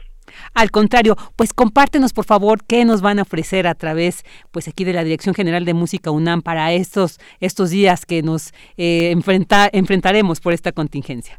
Con mucho gusto, Virginia. Bueno, para empezar, una, un exhorto, yo sé que ya lo han estado viendo y escuchando por todos lados, pero creo que es importante permanecer en nuestras casas, todos aquellos que podamos hacerlo, y de esta manera, pues contribuir a que cuando las cosas se pongan más complicadas sea dentro de una pues unos límites más manejables. Y justamente con esa idea de que la gente pueda permanecer en casa desde la semana pasada eh, redirigimos como está haciendo toda la coordinación de educación cultural nuestra oferta que no puede ser en salas que no puede ser la oferta digamos normal de la de la dirección de música le hemos redirigido hacia las redes sociales y hacia el internet y hemos echado a andar una serie de, iniciativas que ahora les comento. Antes les comparto cuáles son esas redes para quien pueda eh, conectarse y seguirnos. Nos pueden encontrar en Facebook como Música UNAM, en Twitter también como Música UNAM, en YouTube también como Música UNAM. En todos los casos, Música UNAM es la búsqueda que hay que hacer y nos llevará a los correspondientes canales. Eh, tenemos varias cosas que estamos subiendo de manera regular eh, ya en esta segunda semana de esta este replanteamiento, digamos, de nuestra oferta, empieza ya a llenarse el programa tal y como lo, lo conseguimos hace algún tiempo. Estamos arrancando todos los días, de lunes a viernes, con una sugerencia de una playlist que estamos creando en Spotify. Y esta es una, una iniciativa colectiva. Eh, están los músicos de las distintas agrupaciones que forman parte de la Dirección General de Música, que son la UFUNAM, la OJUEM, que es la Orquesta Juvenil Eduardo Mata, y la AMA, la Academia de Música Antigua, les hemos pedido a todos ellos que nos vayan aportando cada día, cada uno de ellos, eh, una, una lista de música para escuchar en casa, ¿no? Entonces, si entran ustedes a nuestras redes, verán ahí el link hacia Spotify o pueden entrar directamente a Spotify, hacer nuevamente la búsqueda Música UNAM, con un punto importante en Spotify hay que ponerle el acento a la U de música porque aparentemente Spotify Virginia es muy quisquilloso con estos temas y a diferencia de otras plataformas si no le ponen el acento no les va a llevar al perfil correcto. Perfecto. Entonces estamos en Spotify con estas playlists y tenemos una serie de iniciativas que estamos eh, posteando de manera regular hoy a las 11 de la mañana como todos los eh, lunes, miércoles y viernes, tuvimos también un testimonio de alguien que nos habla desde su casa de cómo está enfrentando esta cuarentena. Nuevamente aquí se trata de integrantes de los tres grupos musicales que ya mencioné anteriormente y nos comparten también un momento musical.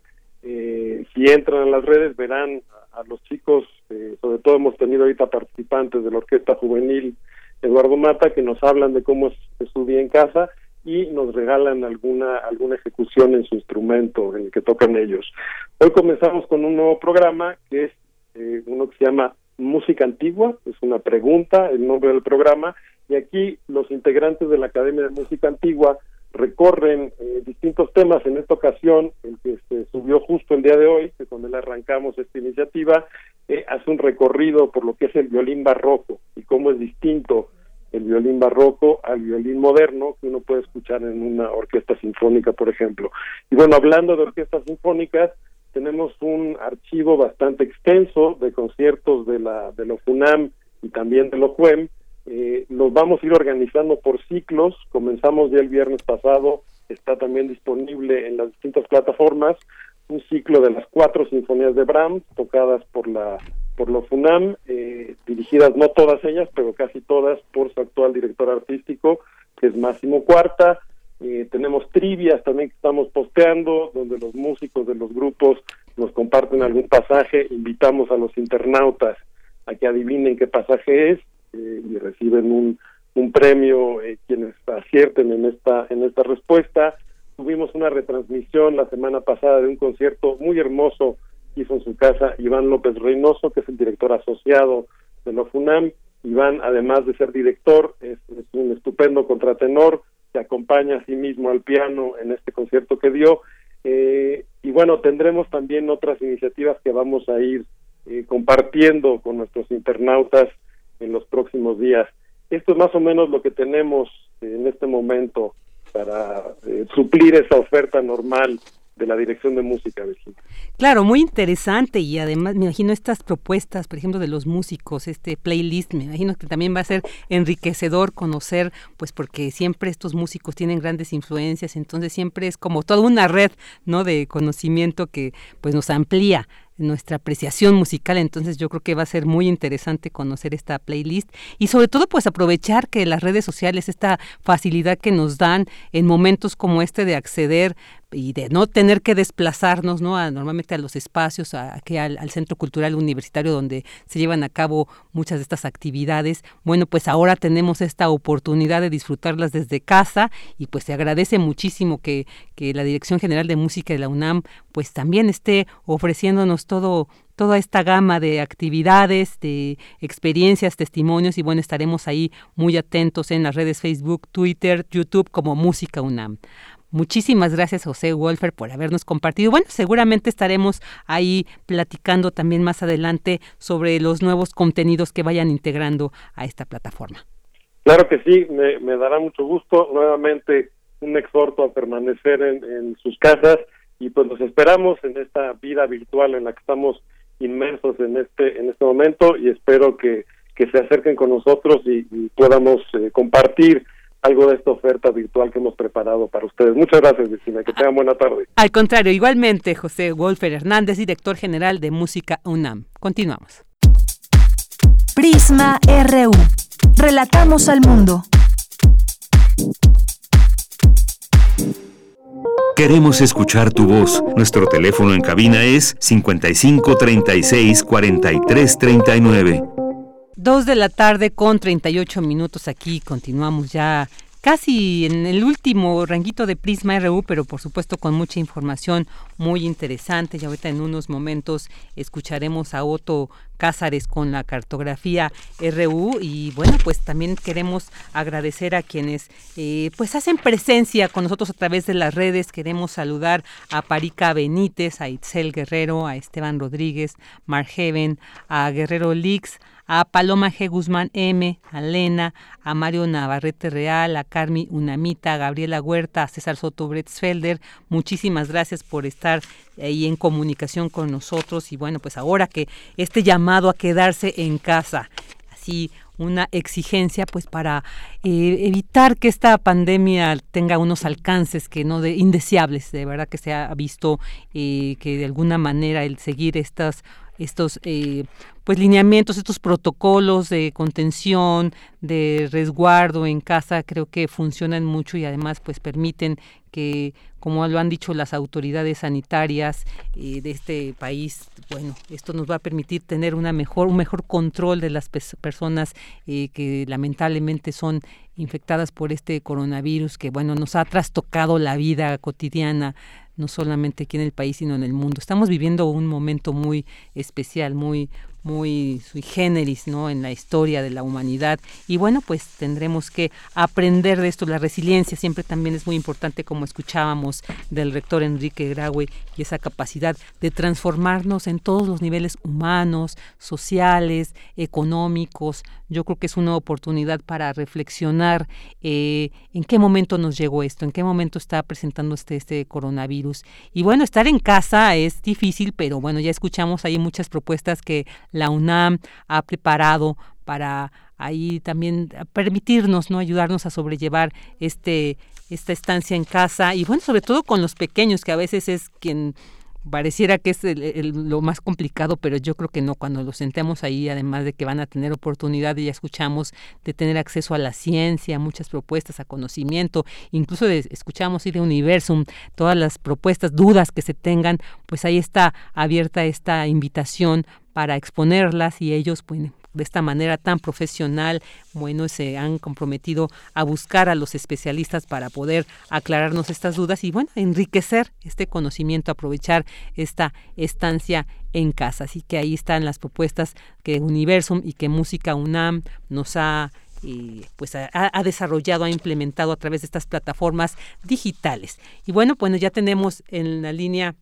no, no todavía no tenemos a Auto bueno, algo, pasó con nuestro querido Otto Cázares, ya lo están ahí, eh, estamos tratando de encontrarlo, porque bueno, él está cumpliendo con esta medida de estar en casa. Nos vamos a comunicar con él vía telefónica. Entonces, bueno, ahí estaremos. Ahorita en unos minutos ya, ya lo contactamos.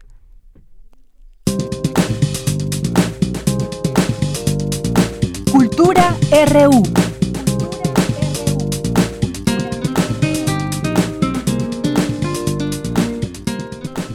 Y bueno, a pesar de este quedes en casa, hay quienes no lo podemos hacer y con mucho gusto, digamos, no es que no lo acatemos, sino que tenemos también el deber de mantenerlos a ustedes informados sobre esto que está pasando por el COVID. Y bueno, pues Tamara Quiroz se suma a esta cuestión aquí presente. ¿Qué tal, tan bienvenida? Virginia Sánchez, qué gusto saludarte. Así es, eh, hemos estado transmitiendo en este espacio, en, en Prisma RU, nos hemos estado turnando, que es como la opción que tenemos ante esta contingencia contingencia que se vive a nivel global. Y bueno, querida, pues un gusto saludarte y por supuesto saludar a todos los que se unen a esta transmisión a través de esta frecuencia universitaria. Antes de finalizar esta primera hora de transmisión de hoy, pues queremos compartirles y también recomendarles un libro. Como muchos de ustedes saben, aquí hacemos reseñas, pero nos gusta más llevar el contenido literario de primera mano y bueno, en este caso de primera voz. En la línea nos acompaña Guillermo Arriaga, él es escritor, productor y director cinematográfico y también autor de Salvar el Fuego. Guillermo, muy buenas tardes, bienvenido a este espacio radiofónico, ¿cómo estás? Hola, ¿qué tal? ¿Cómo estás? Buenas tardes. Muy buenas tardes, Guillermo Arriaga. Oye, quiero compartir eh, al auditorio que eres ganador del premio Alfaguara de novela 2020 por Salvar el Fuego. ¿Qué decir de este reconocimiento, Guillermo? ¿Qué significa para ti como escritor este galardón? Mira, a mí la verdad es un premio que he anhelado desde hace muchos años. Creo que todos los escritores que conozco en español eh, reconocen el, el, el, valor del alfaguara y les gustaría ganarlo y pues tuve la suerte de ganarlo. y, y, bueno, pues muy orgulloso de, de haberlo ganado y lo he dicho varias veces, lo comparto con todos los mexicanos y todas las mexicanas, porque yo no podría haber escrito una sola línea si no perteneciera a una cultura y una nación tan fuerte como la nuestra. Sin duda. Oye, Guillermo, pues eh, muchos conocemos tu trabajo. Eh, tú te encargaste de los guiones de películas como Amores Perros, 21 gramos, Babel, Los Tres Entierros de Melquiades Estrada y The Burning Plane, que bueno, obtuviste a través de esta película un león de oro. Y me gustaría que eh, pues la gente conociera también tu escritura, ¿no? tus letras a través de esta novela. ¿Qué vamos a encontrar entre sus páginas y cómo fue también el proceso de creación de esta historia? Mira, es la historia de una mujer, Marina, una mujer eh, muy rica, muy adinerada. Es coreógrafa, tiene un mundo interior muy fuerte, pero no es una coreógrafa muy exitosa. Tiene prestigio entre los críticos, pero no logra conectar con las audiencias. Tiene tres hijos y un marido eh, muy exitoso financieramente. Y uno de sus amigos que tiene una fundación la invita a la cárcel a presentar una de sus coreografías y ahí conoce a un homicida, José Cuauhtémoc Wistlik, que tiene 50 años de cárcel por delante y a partir de, ese encuentro ella empieza a ir a un taller literario en el que participa José Cuauhtémoc y se empieza a revelar toda una serie de, de, circunstancias alrededor de lo que significa la cárcel, el crimen, la violencia, pero también el arte, la cultura, el amor, la pasión, la entrega y el compromiso. Está narrada en tres voces, una primera persona que narra ella, el yo, luego hay una segunda persona, un tú del, del, hermano del protagonista, que en el cementerio está hablándole al padre y estamos viendo quién era el padre de estos estos dos, de José Cuauhtémoc y Francisco Huitláhuac, y, y, y, todo el maltrato que este padre les, les, les hizo durante su infancia y adolescencia, y luego un narrador omnisciente que cuenta el periodo que de, la vida de José Cuauhtémoc entre que sale de la cárcel por un primer asesinato y vuelve a ingresar a la cárcel por otros asesinatos. Excelente. Guillermo, eh, lo, vuelves a hacer. en esta obra eh, hay diversos puntos de vista, hay diferentes tiempos, los caminos se entrecruzan. Eh, ¿Cómo fue este proceso creativo? ¿Cuándo iniciaste a, a escribir esta novela? esta novela la empecé a escribir me tardé cuatro años y medio en escribirla. Empecé en el 2015, apenas terminé El Salvaje. Empecé a escribir esta novela. Y cuando escribo no tengo muy claro para dónde voy. Sé, tengo una noción de que sabía que todos iban a encontrar, pero no sabía qué iba a suceder entre ellos, qué iba a suceder entre medio. No sabía por qué él estaba condenado en, la cárcel. Entonces voy, voy descubriendo poco a poco la novela y, y le escribo completamente a ciegas. Muchas veces aprovecho lo que me sucede en el día este, para incluirlo. Si llueve afuera, llueve en la novela. Si mi perro tiene martitis, pues algunos personajes tendrán de martitis. Y luego de que la termino, la reescribí seis veces completa para ir puliendo frase por frase y luego la corregí varias veces más. Ese es mi proceso de, trabajo y, le dedico muchas horas porque creo que quien invierte dinero y tiempo en, una de mis obras, pues merece ser respetado y yo no puedo garantizar que le guste, pero sí que que es un trabajo al que se le ha dedicado rigor y disciplina. Por supuesto, porque nosotros tenemos eh, el, digamos, el producto finalizado, ¿no? Podemos explorar estas historias, pero siempre nos gusta saber la historia detrás de las historias. Siempre es importante y de verdad agradezco que hayas tomado la llamada eh, para este espacio. También comentarle, pues, a la gente que pueden tener, bueno, este es, es una, puede ser, más bien es una recomendación para estos eh, estos días de cuarentena y de confinamiento, Guillermo, ¿cómo podemos eh, pues tener acceso a este libro? Mira, el, libro lo puedes lo puedes descargar en las diversas plataformas. Y si no, eh, en las librerías ahorita están hacen un servicio para llevarlo a tu casa, te lo pueden llevar a tu casa y alguna de ellas hasta un regalito extra te dan. Entonces pueden llamar a la librería si lo quieren físico, lo pueden descargar por cualquiera de las plataformas y, ahí pueden leer el libro. Este, yo no he podido presentarlo obviamente por, por esta epidemia. Hice una presentación en Twitter, si alguien quiere ver la presentación, ya tiene casi 140 mil visitas, creo que es la presentación más exitosa que ha tenido un libro. Excelente. Este, en G-Arriaga, en Twitter, G-Arriaga arroba g-arriaga para tener más información. Y bueno también visitar las plataformas digitales para tener este libro en esta versión en ebook en, en una versión digital que además el precio está bastante accesible y que también nos puede llevar a ser pues nos lleva nos hace más llevadera esta cuarentena Guillermo. No y me, me sentiría muy honrado la verdad si me leen en esta cuarentena. Es también como tiene que ver con el universo carcelario es una reflexión sobre el encierro. El encierro más extremo que pueda haber, que es la cárcel, y más extremo aún el aislamiento solitario, el que está eh, confinado uno de los presos, y cómo el arte, la creatividad, la cultura y, el amor son lo que les permite sobrevivir al, encierro. Entonces creo que puede dar material para reflexionar sobre estos estos momentos en que en que varios tienen la oportunidad de, refugiarse de, la cuarentena, que no tienen que salir.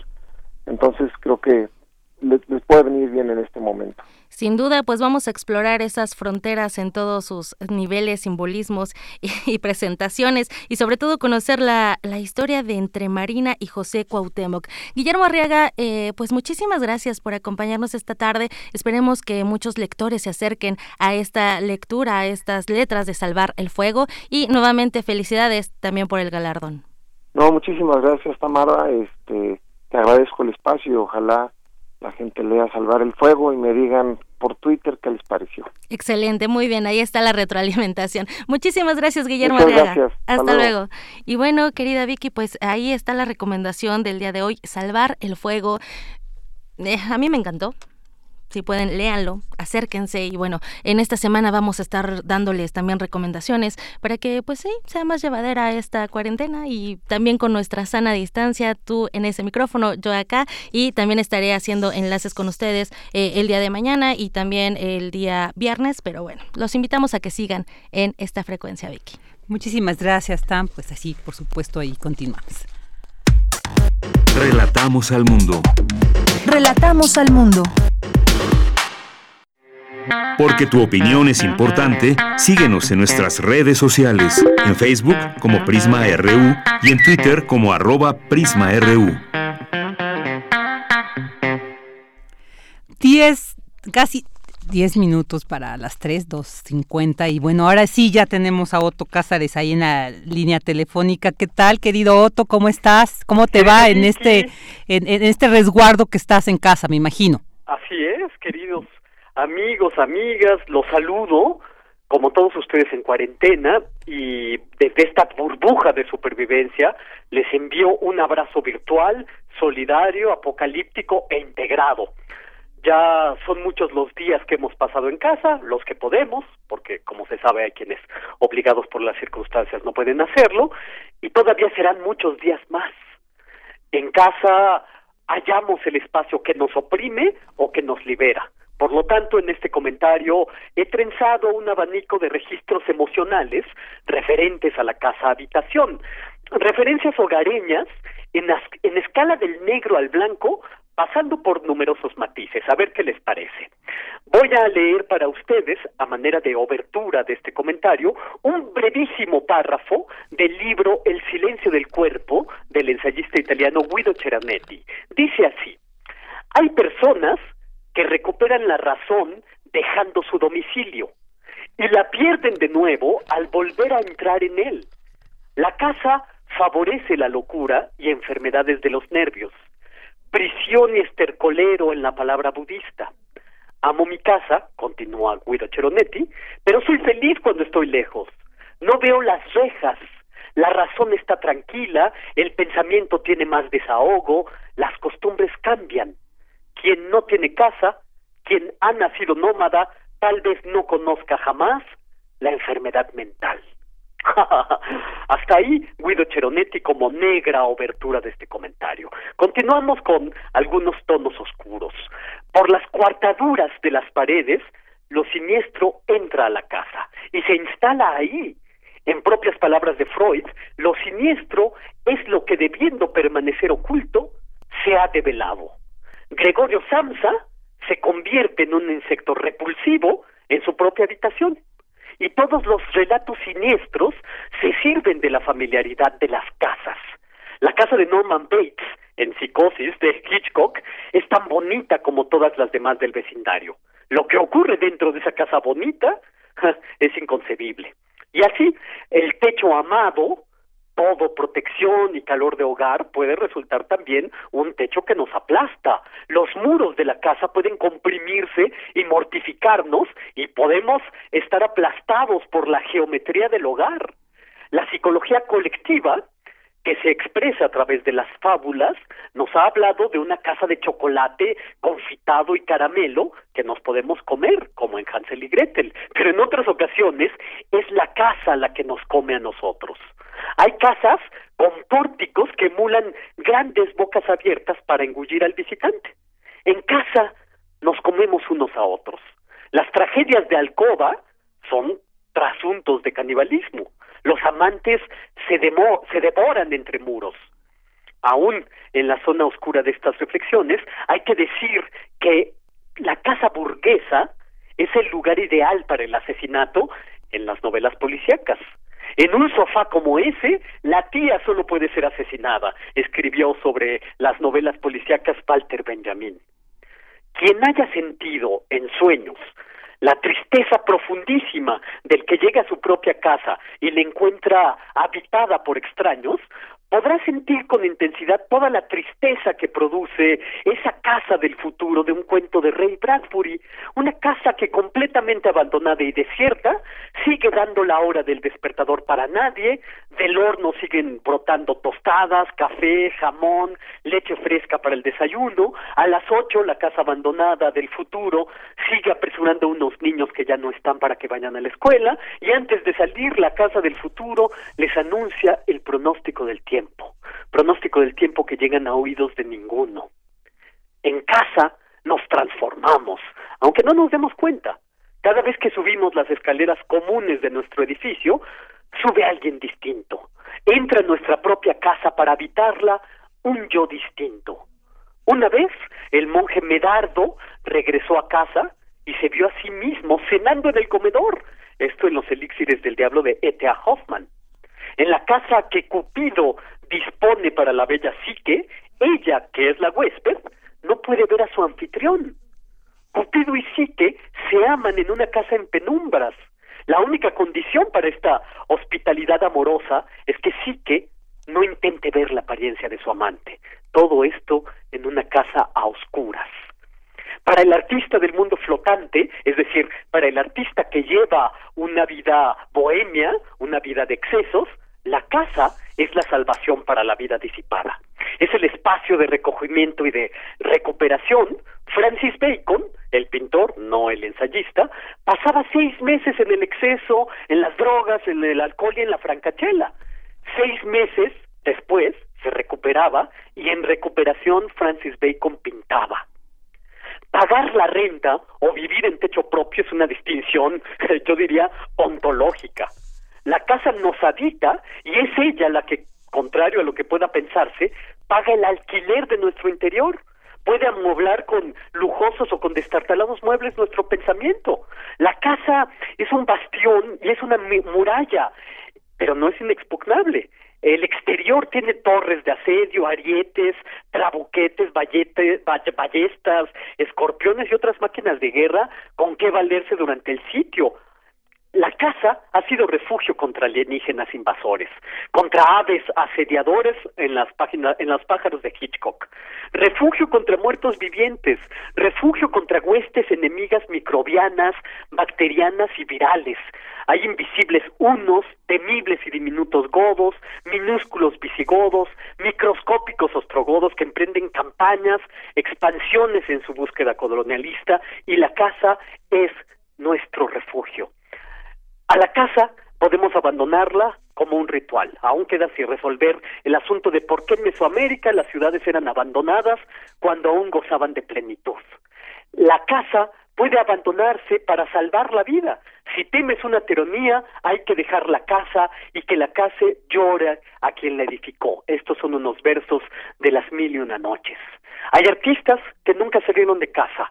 Chardin nunca salió de casa. Jean Vermeer pintaba en la sala de su casa con pantuflas, pintando los mismos muebles, los mismos objetos, las mismas alfombras de siempre, en el mismo caballete y en el mismo banco. Marcel Proust mientras escribía la quinta entrega de En Busca del Tiempo Perdido, tomó la determinación de ya no salir de casa para no seguir produciendo cosas que después debía relatar. De modo que en la casa podemos encontrar un espacio de expansión. Salvador Elizondo decía, el único requerimiento para que seas un artista es que tu imaginación sea más grande que la estancia en la que vives. Recuerdo ya para finalizar las zapatillas de Dorothy en El Mago de Oz, que calzándotelas te encaminan a tu casa. Este es un conveniente eslogan del gobierno, ¿no? Cálzate esas zapatillas, esos zapatos, esas pantuflas mágicas y que te encaminen a tu casa. Espacio que puede ser espacio de ofuscamiento o espacio de creación.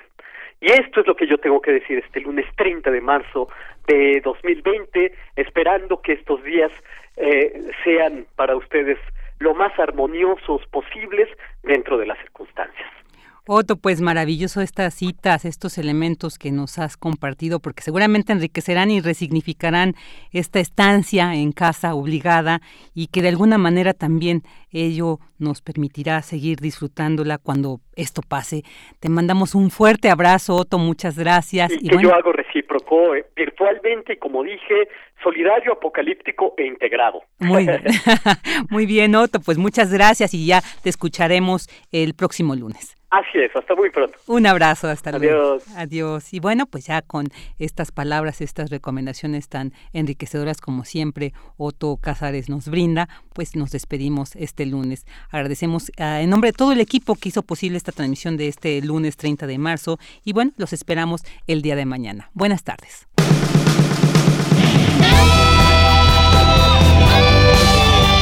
Prisma RU. Relatamos al mundo.